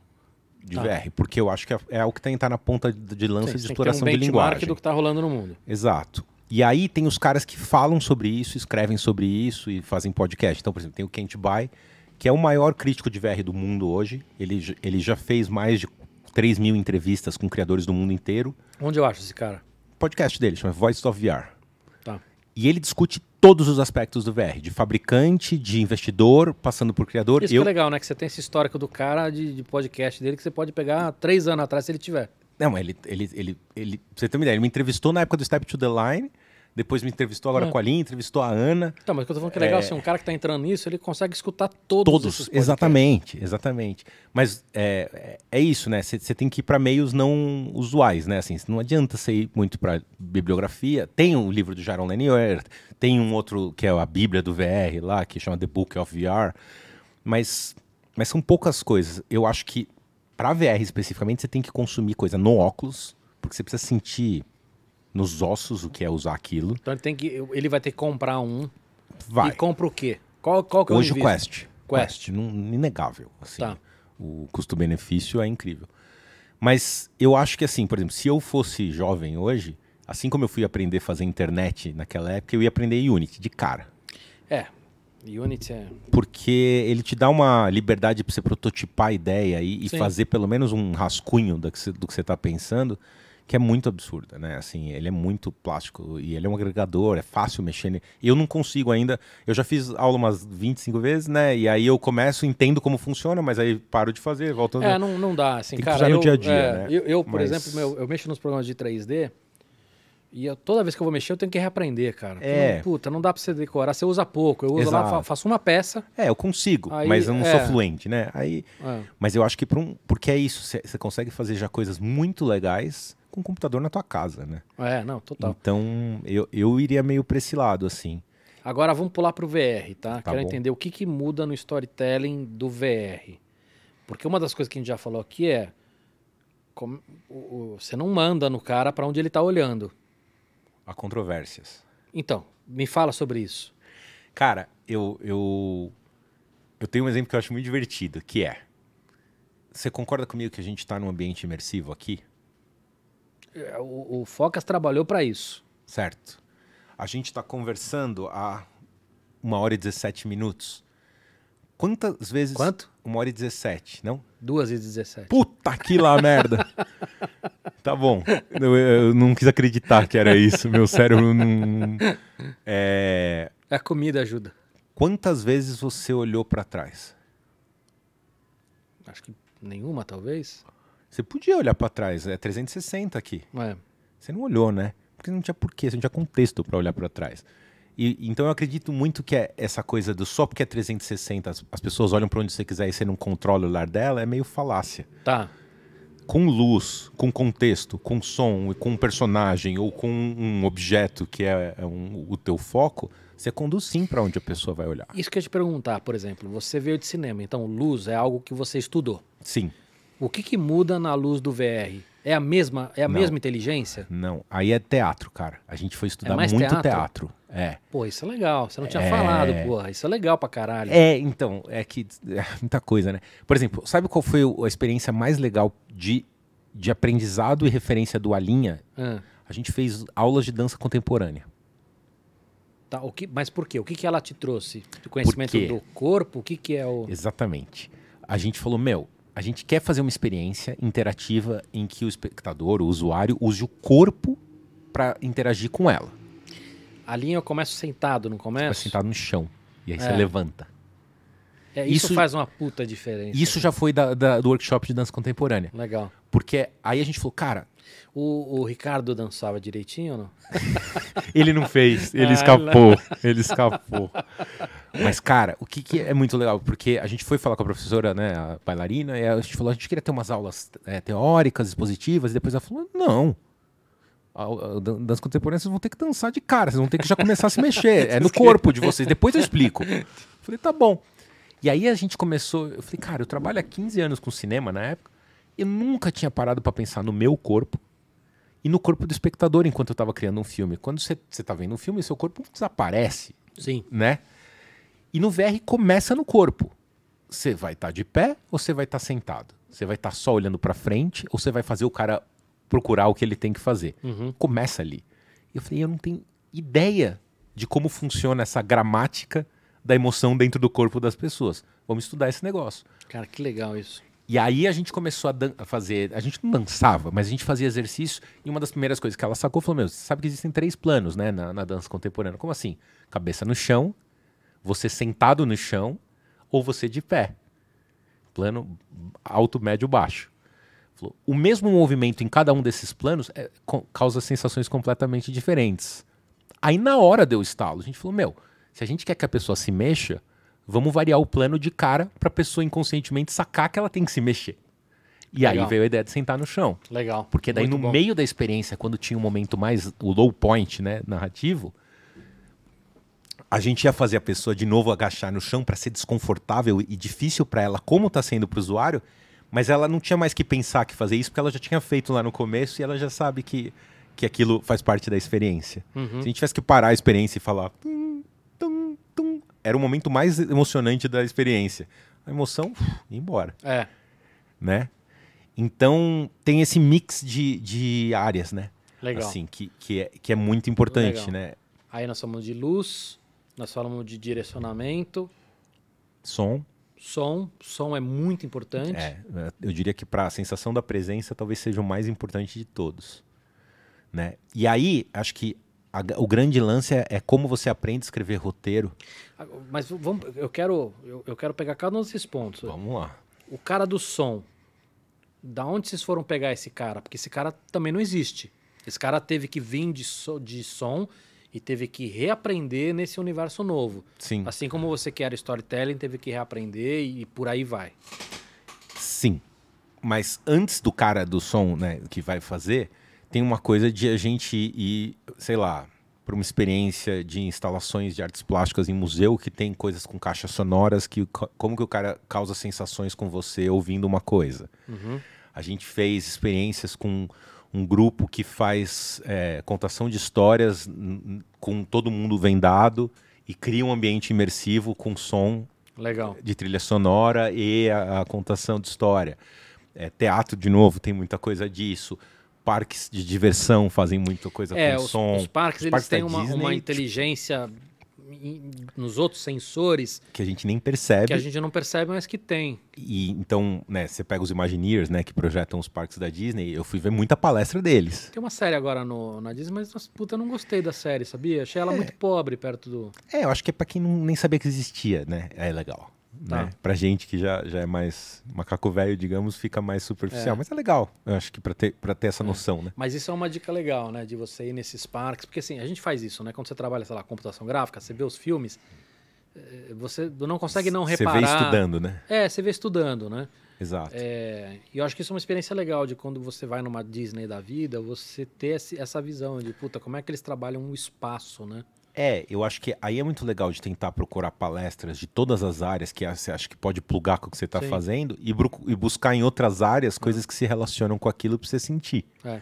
Eles têm coisas fantásticas lá. Tipo, uma das coisas que eles têm é de justamente tirar a realidade, né? De, Sim, então, por exemplo, de não, você não vê caixa de som, você não vê lixo. tudo é diegético, né? É, tudo, tudo, Tudo é, faz é- parte daquele mundo, né? É, que eles estão e tudo contando. fantasiadinho. Então a caixa de som você não consegue ver. É, e não- isso tem muito a ver com produção de arte, né? Production design Ah. para VR. Por exemplo, né? você tem que pensar que tudo pode ser, estar sendo visto, né? É. Por mais que a gente possa direcionar o olhar, né? Então, eu acho que todas essas artes ajudam bastante a, a, a, a ser referência, digamos, para isso, né? Mas eu acho que tem muito essa coisa de parte do corpo. Eu acho que, sei lá, você sentado numa avenida, vendo por onde passam os, os ônibus, o barulho, o vento que faz e tal, você pode ter um exercício bom de, de como é estabelecer presença em VR. Sabe? É, é aguçar o olhar de como o teu corpo é impactado pelos estímulos e tentar fazer a engenharia reversa disso para quando você for criar, sabe? Entendi. Eu acho que isso assim, é, parece um papo meio Paranauê ou Mestre dos Magos, mas eu acho que nesse caso, como é físico o lance, né? Eu acho que ajuda muito mesmo. É, mas é, eu acho que é, são coisas que a gente não repara, porque a visão, ela, até por consumir Domina, uma né? boa parte do nosso cérebro, a gente, e ela é tão poderosa, a gente ignora o resto. Mas é aquele exemplo que eu falei, assim, o fato de da tocha de vocês ser pesada e ser de madeira, Sim, aquilo faz uma diferença brutal. perfeito. Perfeito. né? Então, acho que tem. É o que você falou, se a pessoa ela tiver no dia a dia prestando atenção nisso e tentar entender todos os, os sensores dela, o que o que está captando e o quanto aquilo é relevante, faz uma diferença grande. Pois é. Não, a gente foi estudar, sei lá, propriocepção, né? Que é um. Os caras falam que hoje já tem sete ou oito órgãos do sentido, né? Sim, até, É, até é, mais. até mais, não, Ah, sei lá. Mas a- a- o sexto órgão do sentido seria a propriocepção. A gente foi estudar a propriocepção, que é tipo, né, essa coisa de se você fecha o, o olho, você sabe a onde está a ponta do seu nariz. Você já, obviamente que você já viu isso, aquelas experiências que o cara bota o VR e o cara comanda a pessoa para lá, ela fazer Tipo, curva. Sim, sim. E é- ela, ela acha que tá andando em linha reta, mas ela É. tá andando em círculo. né? É, tipo, é genial. Então, a gente foi estudar muito todas essas, essas esses princípios, vai, que tá abaixo do capô, né? Pra daí trazer É. de volta dentro do, da experiência, né? De maneira invisível, né? Assim, mas causa redirect walking, né? Que, que a gente chama isso. A gente usa isso até no, usava, tem- usou um pouco disso no Alinha em, em um momento, porque a gente tinha que reduzir o espaço. Sim, é, de é, uso, a ideia dos a caras, a, pensar desculpa nisso. que eles dão para isso não é, não é uma brincadeira, não é uma pegadinha, é, é para evitar que no VR, quando o cara for andar, ele, ele não bater nas, nas paredes Sim, sim. e de uma maneira que você não tem que avisar o cara, ó, chegou uma parede, porque aí você interrompe a, a- A imersão. a É, e, imersão, o, né? e o lance do espaço físico, né? O footprint que você usa pra ter uma experiência, né? Se- Senão fica inviável, né? Você quer fazer o cara andar num deserto. essa, essa é outra limitação, né? Porque assim, quando você vai jogar videogame na sua casa, independente do tamanho da sua TV, o espaço que você precisa para jogar videogame, ele é, ele é bastante pequeno. Sim, sim. Mas aí eu acho que tem, tem o lance dos gêneros, vai, de VR, que vão ser um pouco. Tem, eu acho que, gente que só vai querer fazer experiência física em VR e que é um público que não gosta de videogame. Por exemplo, eu fui mostrar uma vez o Yuki, que é o nosso jogo novo. Né? Tem, tem imagem dele aí, Focas?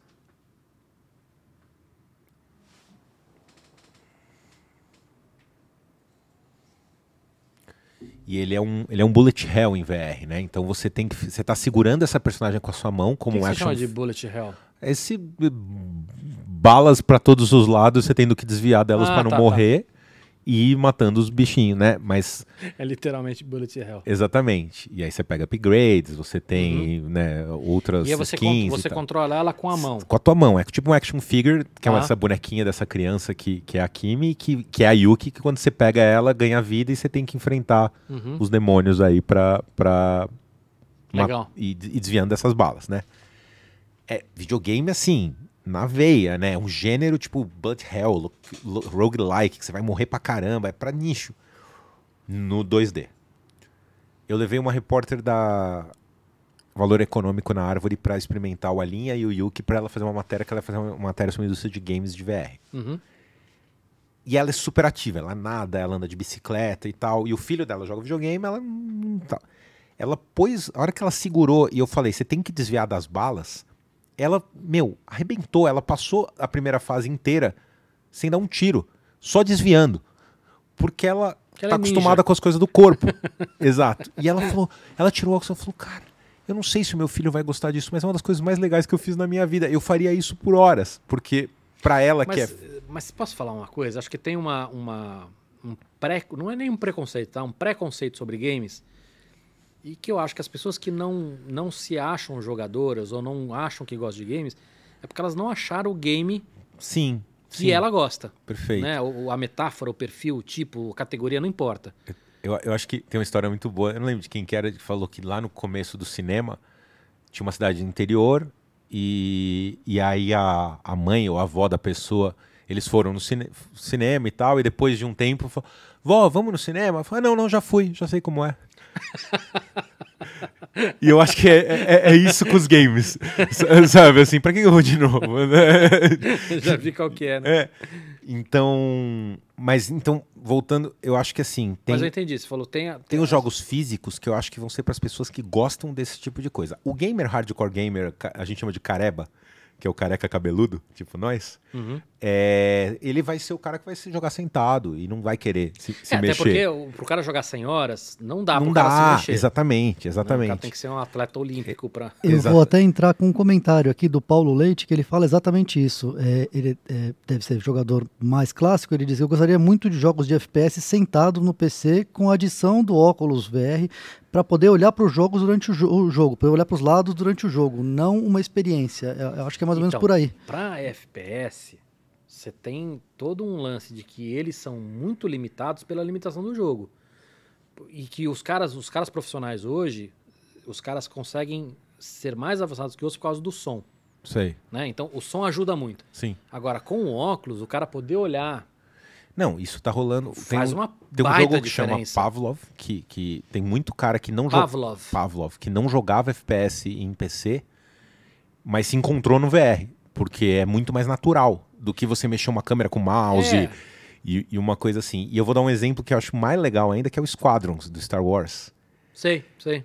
Que ele, ele é cross-platform, então você pode jogar contra. E assim, é palhaçada quem joga com VR contra quem joga no computador. Porque você imagina que você tá no X-Wing e você tá olhando para todos É, os é isso que eu lados. tô falando. e... No FPS, eu, eu sinto que teria essa diferença. Porque eu percebo que, assim, quando você vê é, entrevistas dos caras que são super profissionais, você percebe que o- o- os caras conseguem se situar pelo som. Ou seja, ele, ele, ele, ele tá pegando um sentido maior do que só aquela limitação de visão que ele tem, Sim, sim, né? sim. Com, com o VR, acho que você consegue pegar muito mais disso. Não, total. E, e- e eu acho que dá pra ser um. Que nem esse cara, né, perguntou. é, se, ele, se ele experimentar o, o Pavlov, eu acho que periga dele. Porque além de tudo, tem a coisa de você pega a arma, troca o pente, mexe aqui, Ah, faz então aqui. Isso é legal também. É muito É. legal, assim, com, quem com gosta. limite, né? Porque assim, eu, por exemplo, se ele gosta de jogar, chega uma hora que enche o saco também você ficar muito movimento, mas... Mas é que é, é um pra um, né? É, você tem que tirar a abstração da, da- do aprender o, o negócio e, e vira uma coisa natural, né? Tem um outro caso que eu acho muito legal, é o seu Batistão, da, um dos donos da Vetor. Sei. Ele, ele sempre pilotou Convidei helicóptero. ele pra vir aqui, ele falou, ah, não tem assunto. O cara é um dos, dos- meu, dos pilares da indústria de computação gráfica no Brasil. E ele é um assunto. gênio. Eu falei assim, é, você não tem mesmo. Ele nunca gostou de VR e tal. Só que ele ama avião. Ele, ele tá velho. Não, não, não. Então. Só que aí ele experimentou o Flight Simulator Mas Flight Simulator não é jogo. no VR. Ah, é legal? Ele, cês- qualquer hora do dia você pluga na óculos, tá ele lá, ao seu está online. É. Tipo, ele, ele falou que tipo, ele tá jogando assim, ah, porque ele é doente por pilotar avião, e aí ele pode pilotar na É, casa ele dele quantas vezes ele helicóptero, É. E ele pode fazer voo, e é isso, né? Um pra um, o Flight Simulator, ele pode viajar pra é, o- Istambul. O, o Flight Simulator deve ser legal. Então, eu acho que é, é muito isso. e a, e é a o qualidade gênero. gráfica, você jogou ou não? A qualidade Hum, gráfica é boa? É, é, é. Porque é PC, né? Aí é PC. Então é parrudo, assim. Então, eu acho que é muito mais sobre isso que você falou, assim, de achar o gênero ou o estilo de jogo que vai É. funcionar Que pra é isso, eu você. tô de sacanagem que não é jogo, mas é isso, entendeu? É um, É um simulador que pra É. ele já... É, é o que supre as- os desejos dele que ele nunca faria no mundo físico, né? É. E, e traz um, um negócio. Quem gosta de jogo de carro, né? Eu, eu tenho lá o volante pra jogar. Puta, em VR, O né? que, que você joga? Cara, eu, eu, eu jogava o Project Cars bastante, joguei o Dirt, mas capotar em VR não é muito confortável. mas aí quebrou o meu volante recentemente, eu parei. Faz um tempo que eu tô jogando. Aqueles, ah, aqueles aparatos de VR, tem algum legal ou não? De, de realmente você ter movimentação do corpo? As esteiras, as, aquelas É, coisas. eu vi que tem uma, tem uma cadeira muito legal, que é uma cadeira que você senta e ela... Cara, a gente, a gente fez, por exemplo, a gente tinha na, na Voyager um- uns racers, assim, pra cadeira mexer um pra um com a corrida.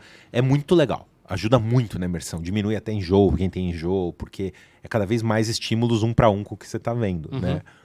É, eu acho que tem muita coisa legal, mas eu ainda não vi nada muito caseiro que é bom. Eu acho Tá. que aí tem que ser coisas pra ir pra um, pra um out of home entertainment Sei. center, sabe? Assim, Porque, porque eles não são baratos, né? e são grandes, são pesados, É, né? é que- aquilo que a gente tá falando disso, não, não cabe numa sala. Não. Você tem que ter um quartinho pra não. isso. O máximo que acho que funciona bem são os, os manches e os controles de voo para jogos tipo o Star Wars ou Flight Simulator. Aí vai bem. Aí funciona bem. Legal. Tem mais coisa aí, Focas? Não, é, é, na verdade eu queria mesmo agradecer, porque é um assunto que me agrada muito. Queria agradecer as informações aí do nosso convidado. Oba. Muito legal. Cara, adorei o papo. Espero que você tenha gostado. Não, eu, pra, só pra falar que eu vendo no relógio, não acreditei, achei que era só uma hora e pouco, já tá Passa respondido. rápido, né? Amei, amei. Mas espero, espero que você volte também, cara. Quero que você conte mais novidades aí quando. Pode deixar, quando meu. A aparecer. hora que você, você já viu que tipo, não, não é difícil falar sobre VR, né? É, mas é um Ainda- assunto gostoso. E é gostoso quando você trabalha com o que você gosta, né, cara? Ah, é um. É um.